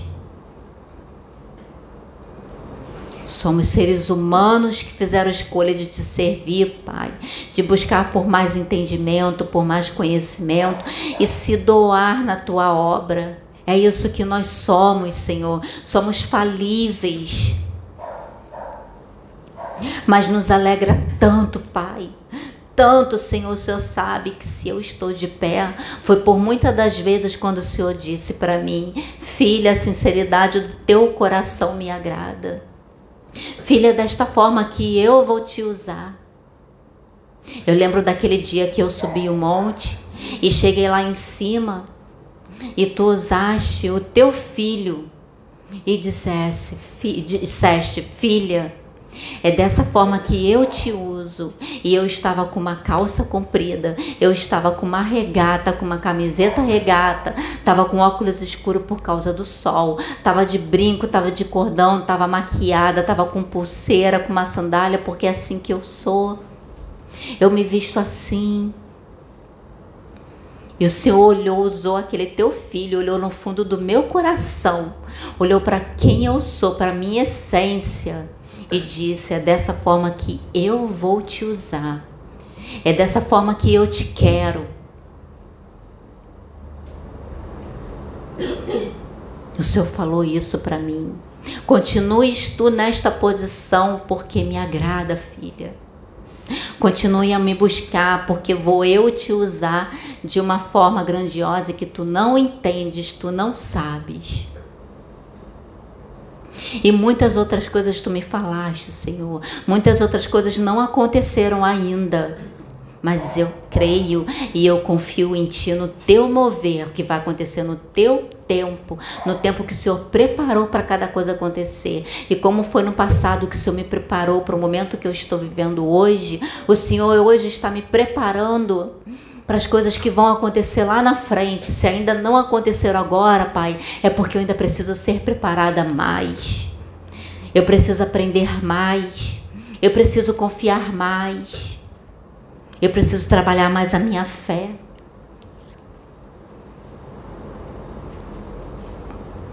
Eu sei, Senhor, que o spa, eu estou passando pelo processo que eu estou passando no spa, porque é para o meu aprendizado. Eu tenho que aprender a dar valor àquilo que o Senhor me deu. Porque se o Senhor chegar e sair me dando, é capaz de eu pegar e jogar tudo no lixo. Então o Senhor está me ensinando a dar valor àquilo que o Senhor me deu, a dar valor a cada cliente, a dar valor a cada tempo que eu me dedico no spa, a dar valor a cada, Pai querido, tostão que entra. A dar valor a cada processo que eu estou passando para o meu amadurecimento como empreendedora. Eu tenho essa consciência e assim é aqui na plataforma de oração. Muitas coisas o Senhor falou que ainda não aconteceram, mas o Senhor ainda não aconteceu porque o Senhor está, através do que está acontecendo agora, nos lapidando.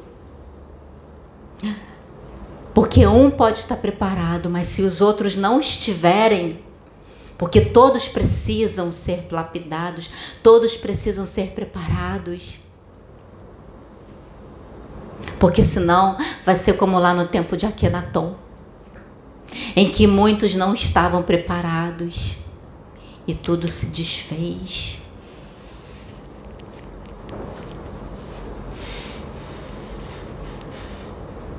Tudo se desfez. Então o Senhor está nos preparando, Pai, para o novo tempo. Está nos testando, está nos provando. Estamos passando por provas que os irmãos nem imaginam, nem têm noção do que cada um aqui passa. Do que eu passo, do que a Sônia passa, do que o Pedro passa. Irmãos, vocês que estão hoje num patamar maior, porque passaram por esse momento, por esse processo a qual nós estamos passando hoje. Porque vocês passaram por esse processo. Foi árduo, foi difícil. Foram atacados, incompreendidos, caluniados, caluniados, difamados, como nós estamos sendo.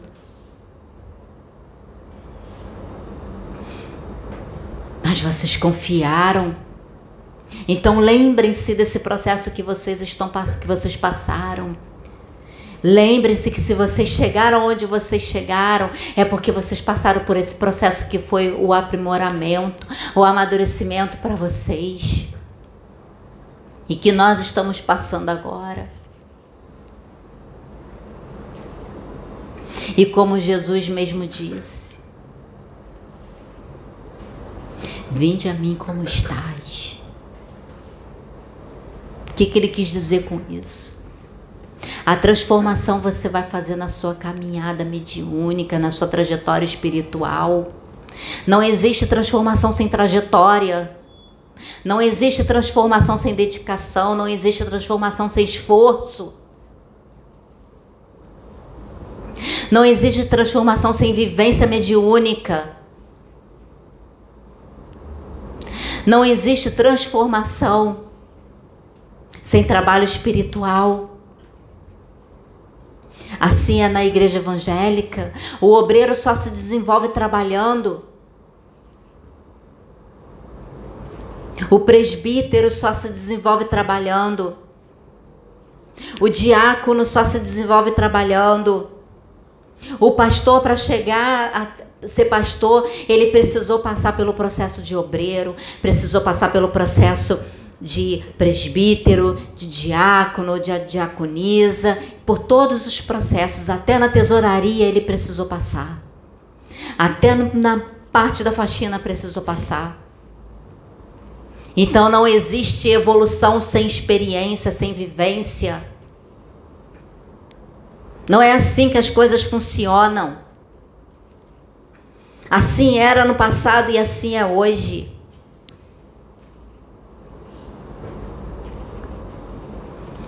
Quantos que no passado que não tinham conhecimento e tinham que aprender na prática, e hoje vocês têm acesso ao conhecimento que facilita muito para vocês poderem colocar em prática na vivência espiritual, no dia a dia. Então, por que duvidar dos processos que passam?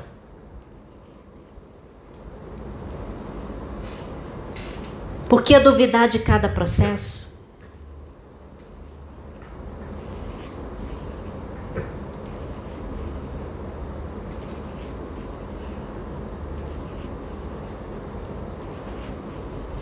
Hoje é um novo tempo.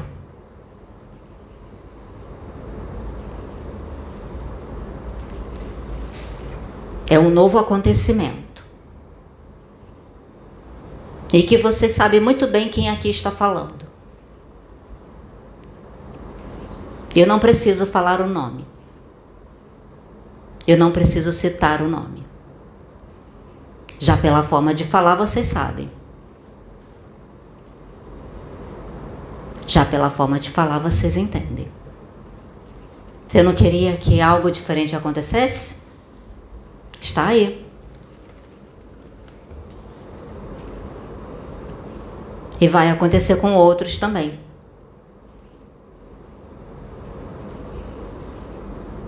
E é bom cada um aqui se preparando.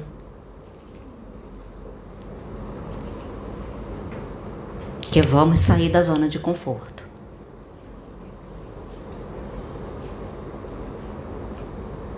É preciso levantar para ser entendido?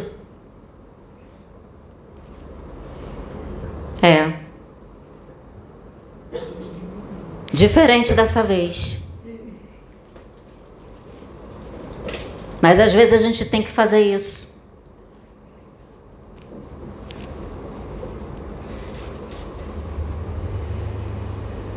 Para dar uns trancos e dar uns sacodes. Esse é o vocabulário que ela tem e é o vocabulário que eu uso.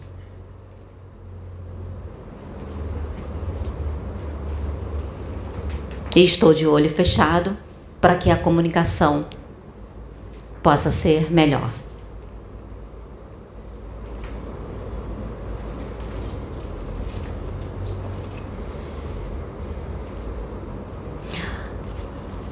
Uso a forma dela de ser. assim como uso a forma do outro instrumento de ser.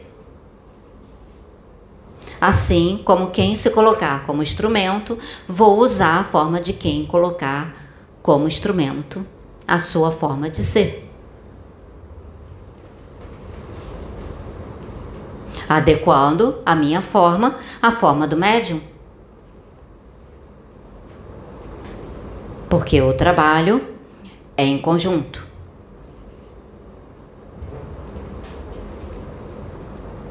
Há uma parceria. É assim que acontece. É assim que está sendo feito.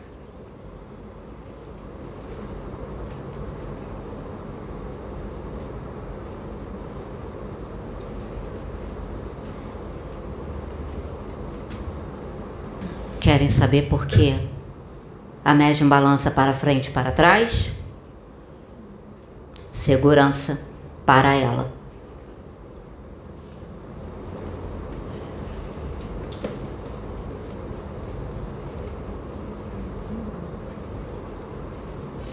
Confiança para ela. Está consciente está se permitindo ser um instrumento, ser usado.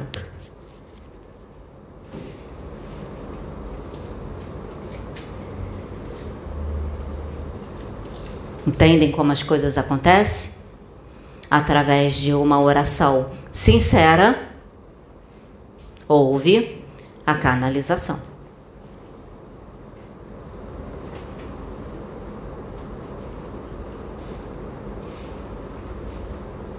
É assim que acontece contigo.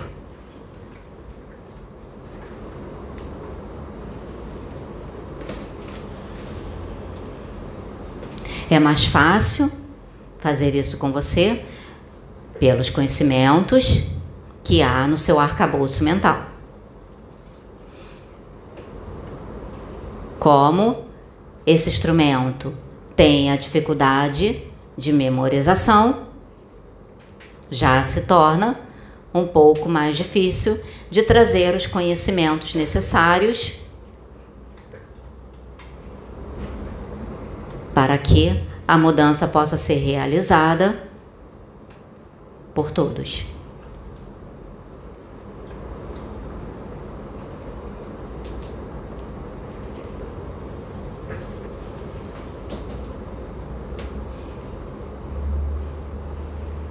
Posso me manifestar,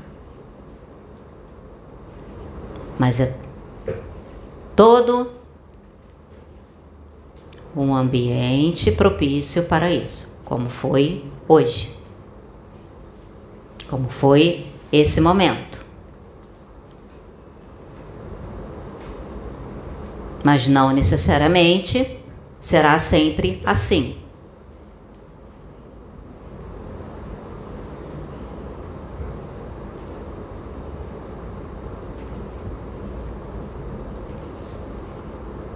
Vou deixar que ela continue a sua oração. Que vai acontecer de uma forma natural, conforme já estava sendo.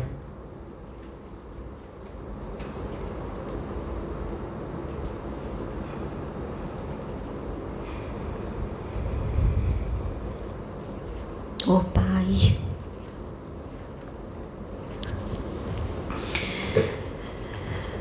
Senhor,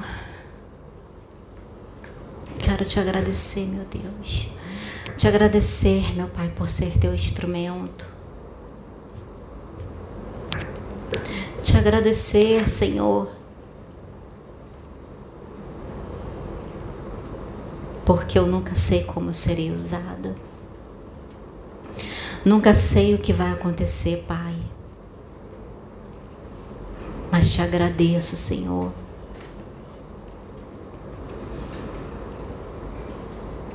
por cada vez que o Senhor me usa, por cada vez que o Senhor me usa no trabalho, aqui na oração, não é sempre.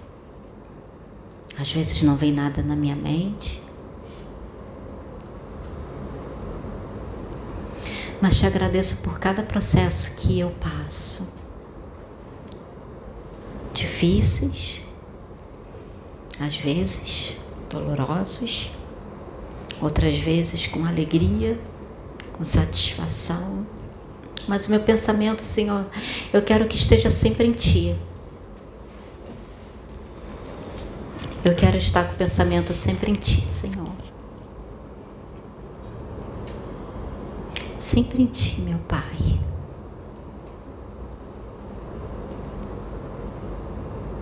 Porque o meu maior prazer é estar na tua presença, o meu maior prazer é te servir e é dessa forma que eu oro, não sei orar de outra forma diferente. Não sei. É esse o meu maior prazer, é fazer a tua obra, Senhor é te servir, é servir aos meus irmãos, é ajudar. A forma não importa. Mesmo que muito do que tenha sido dito, Senhor, não aconteça nesse tempo, só vai acontecer lá na frente. Não importa, Pai. Não importa, porque o que importa, Senhor, é isso aqui, era esse momento, Pai. E só quem vive esse momento é que sabe. Esse momento de união, esse momento, Senhor, de entrega, esse momento de amor, esse momento, Senhor, em que a gente te busca em espírito em verdade, com coração sincero.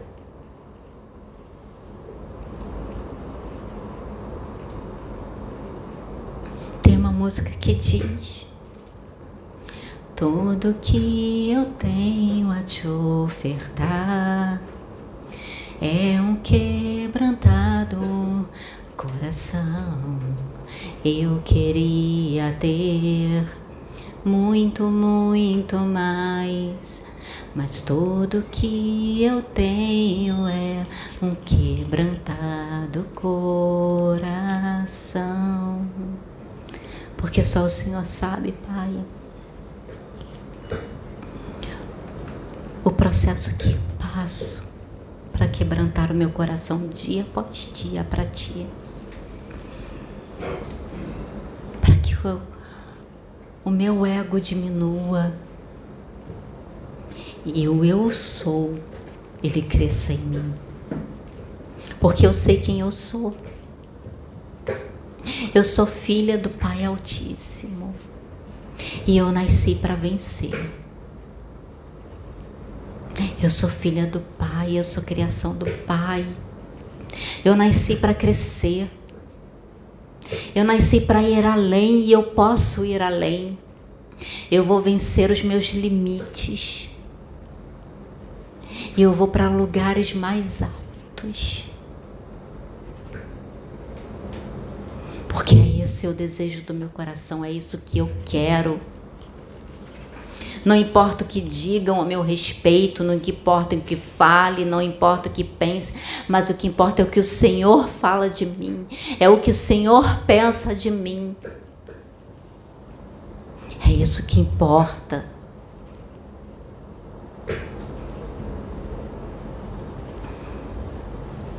E eu sei quem eu sou, eu sou a tua criação, eu sou centelha divina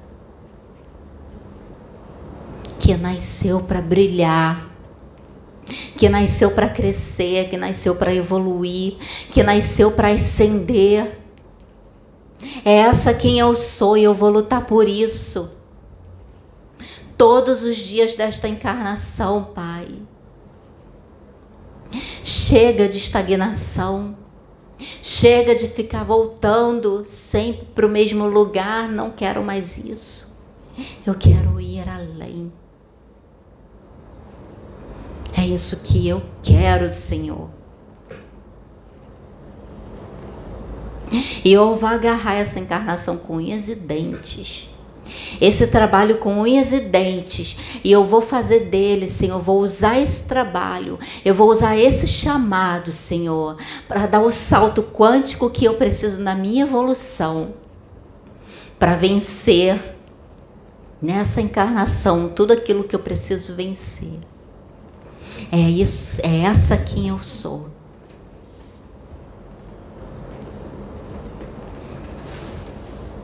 Eu sou o que eu sou, Pai. E eu tomo posse disso. Eu tomo posse da minha paternidade divina.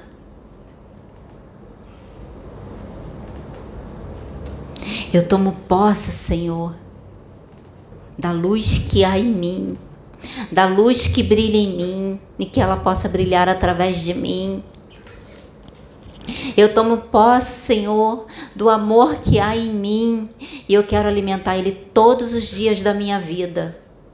E que ele radie, Senhor, em muitos corações.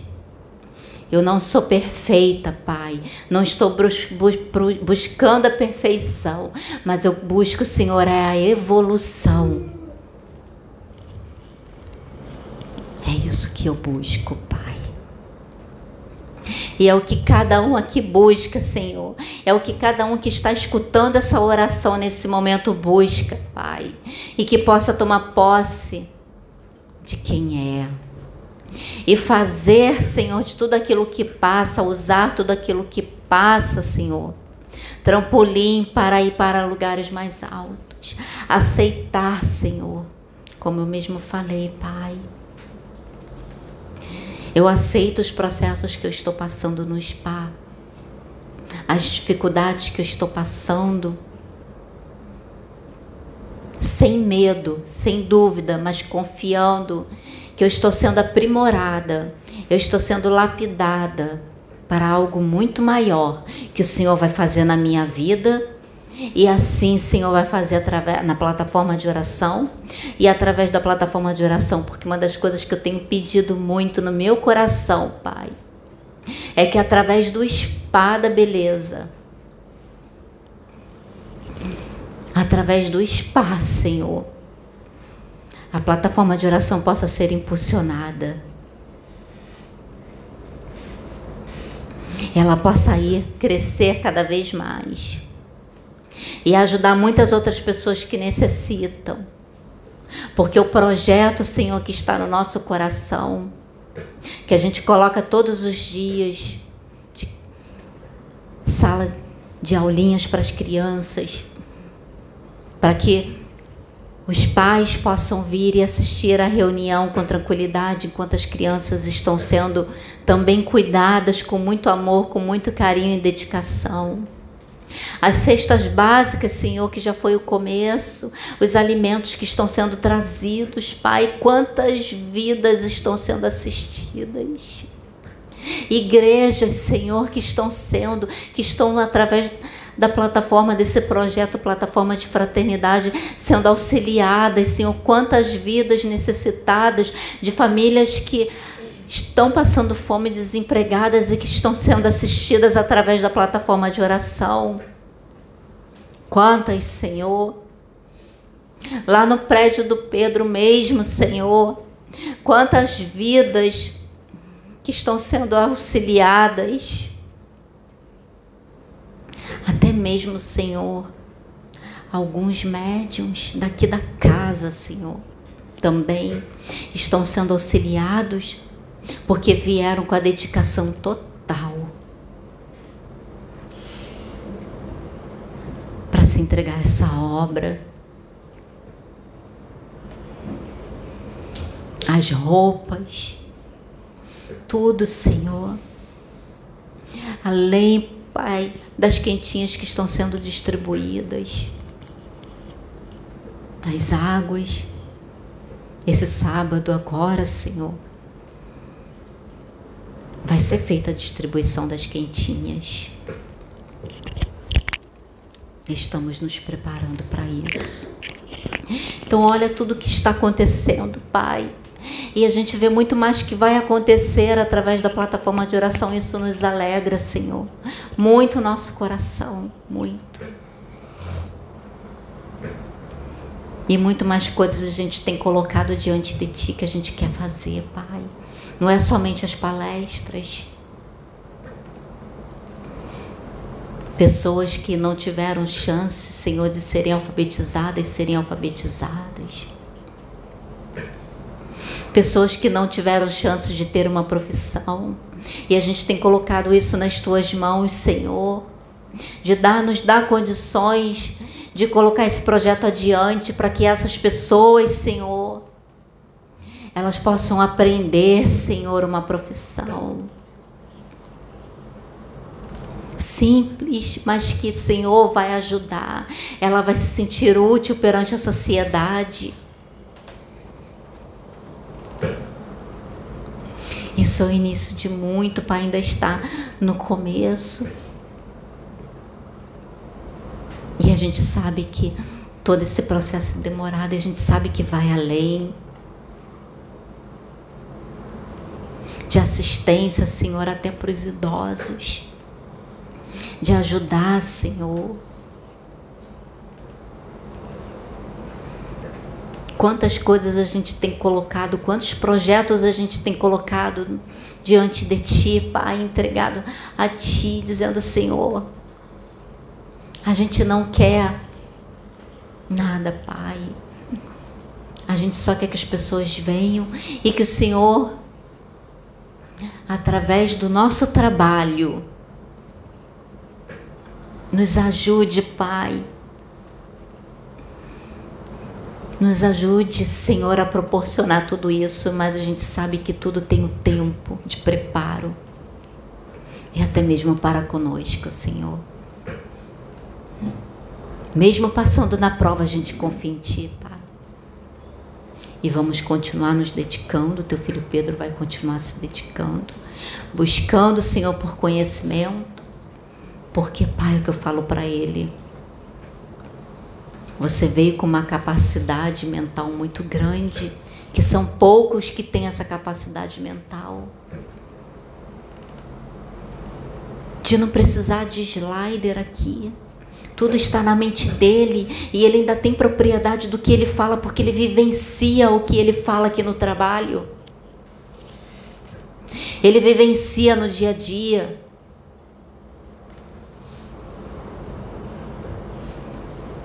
falo para ele: você veio para algo muito grande, você veio para trazer todos esses conhecimentos de uma forma fácil de entendimento para as pessoas.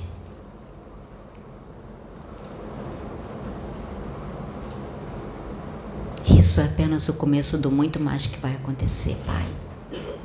Muito mais, e nós confiamos em Ti, Senhor muito mais. E cada um aqui vai ser usado de uma forma profunda, Pai.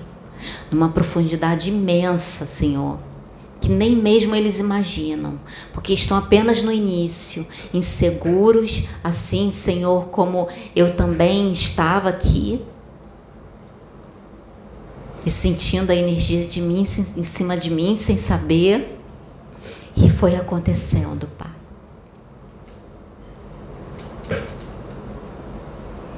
Mas eu confio, porque eu confio muito em Ti, Senhor. Eu confio em Ti, Pai.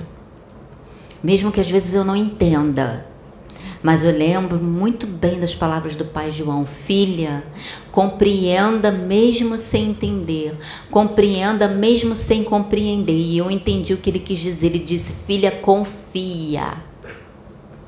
Confia não só acredita, mas confia. Acredite e confie, isso é fé.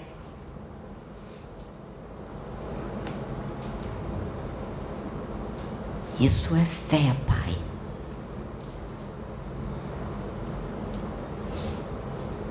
E nós te agradecemos, Senhor, pela reunião de hoje. E que todos possam sair daqui hoje, Pai cheios do teu amor, da tua luz, da tua graça, de certeza no seu coração e aprendendo a confiar cada vez mais em ti. E todos que estão ouvindo, Pai, que essa oração, Senhor, possa tocar no mais profundo do ser de cada um. Eles possam ter a certeza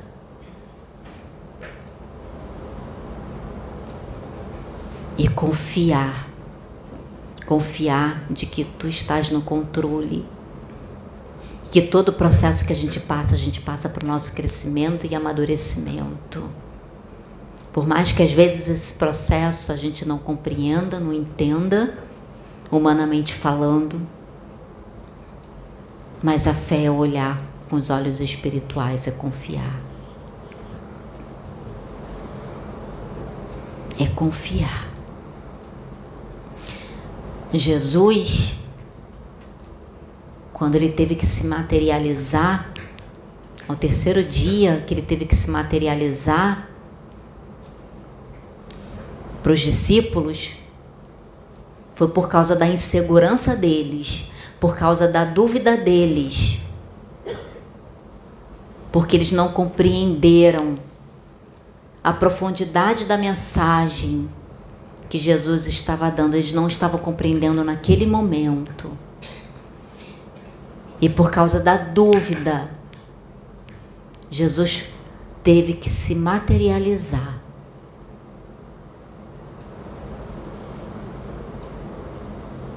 Para que eles pudessem compreender a mensagem e saber aquilo que eles teriam que fazer a partir daquele momento em diante, sem a presença física de Jesus, mas a presença em espírito. E que era isso que eles tinham que acreditar. Quando Jesus disse: Bem-aventurado aquele que crê sem ver, era crer que Jesus estava ali do lado deles a todo momento, a todo instante, e enviaria os seus, o Espírito Consolador, que são todos aqueles todos os irmãos que são enviados, os irmãos espirituais que são enviados por Jesus para nos ajudar na nossa caminhada, nos ajudar no trabalho espiritual. E que a gente possa, Senhor, crer sem ver. Que não precisa as coisas acontecerem para a gente crer que não precisa Jesus se materializar aqui na frente para a gente crer. Porque a nossa vida não é essa aqui. A nossa vida não é essa matéria. A gente só está aqui de passagem. A nossa vida é espiritual. E Jesus encarnou para nos falar sobre isso. E nos mostrar que a gente tinha que enxergar além enxergar além do que os nossos olhos carnais podem ver, com os olhos da fé, que tem que ser alimentado todo dia, porque é como um grão de mostarda que ele nos falou. Todo dia tem que ser alimentado. Porque se depender dessa matéria, ela nos anuvia o tempo todo, ela nubla os nossos sentidos ela nos puxa para baixo. Ela quer sempre nos dar uma rasteira. Então que a gente não precise, Senhor. Que a gente possa escutar os irmãos que estão vindo e trazendo as mensagens sem eles precisarem se materializar. E até mesmo através de uma palestra como está sendo essa. Quantos irmãos que têm conhecimento grandes e que trazem palestras e não são ouvidos porque as pessoas preferem escutar, dizem assim: vou escutar espírito, precisa ter espírito para a mensagem ser escutada.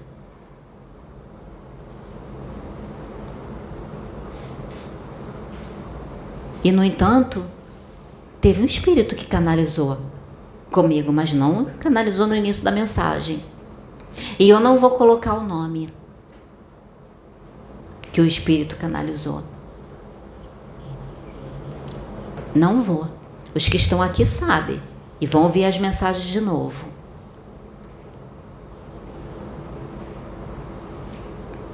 Agora no finalzinho é que vocês vão saber que o Espírito canalizou.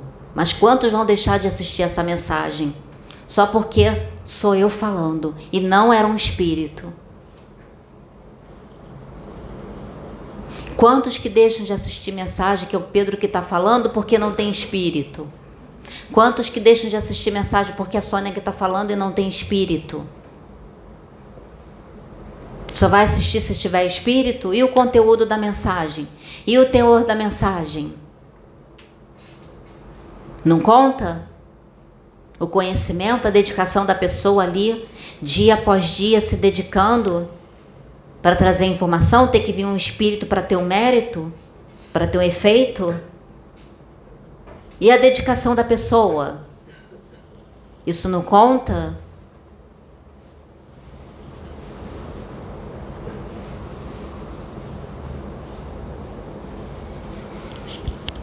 Então, Senhor, eu entendi quando tu disseste. Hoje eu entendo com muito mais profundidade. Naquela época eu não entendia, mas hoje eu estou entendendo. Eu não sei quem é que está aqui, mas eu sei que tem alguém aqui comigo. Mas eu não sei quem é. Mas está falando da forma como está falando.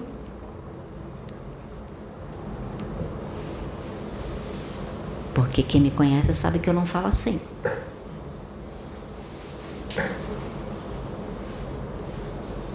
Então é isso, Pai. Quero agradecer pela oração. E eles estão falando aqui que essa mensagem entra hoje.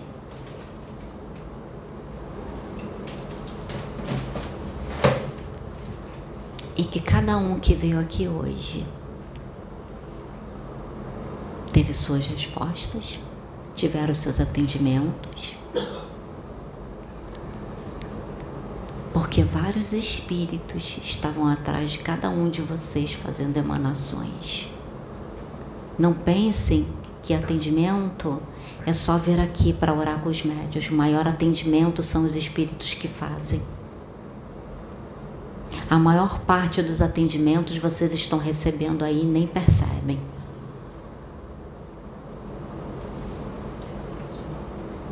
A maior parte do trabalho que é feito é no plano espiritual, que a gente não vê. Vocês não têm noção da energia desprendida aqui no lugar, que é desprendida aqui a cada reunião. Quantidade de espíritos que aqui estão trabalhando para limpar vocês, para tirar miasmas, formas pensamentos que são criados pelas suas mentes, pelas nossas mentes porque nós médicos também passamos pelo, por esses processos. Não é diferente conosco com relação a vocês, não. A gente também passa por esses processos. Eles também vêm nos limpar. Energizar, aplicando passes, usando as nossas energias dessa conexão agora grande para poder fazer todo o trabalho no plano espiritual para vocês saírem daqui da forma como vocês saem. Bem, em paz, tranquilos. É assim que acontece. Aqui nós só somos instrumento, mas o trabalho maior quem faz é Deus, é a espiritualidade maior. São todos os irmãos que estão aqui, tá certo que o trabalho em conjunto como meu irmão está falando aqui. Não desmereçam a dedicação de vocês. Não estamos desmerecendo a nossa dedicação. Mas como Jesus disse, dai a Deus o que é de Deus e dai a César o que é de César. Não é assim? Entende a profundidade dessa palavra hoje? Dai a Deus o que é de Deus e dai a César o que é de César? Pois é.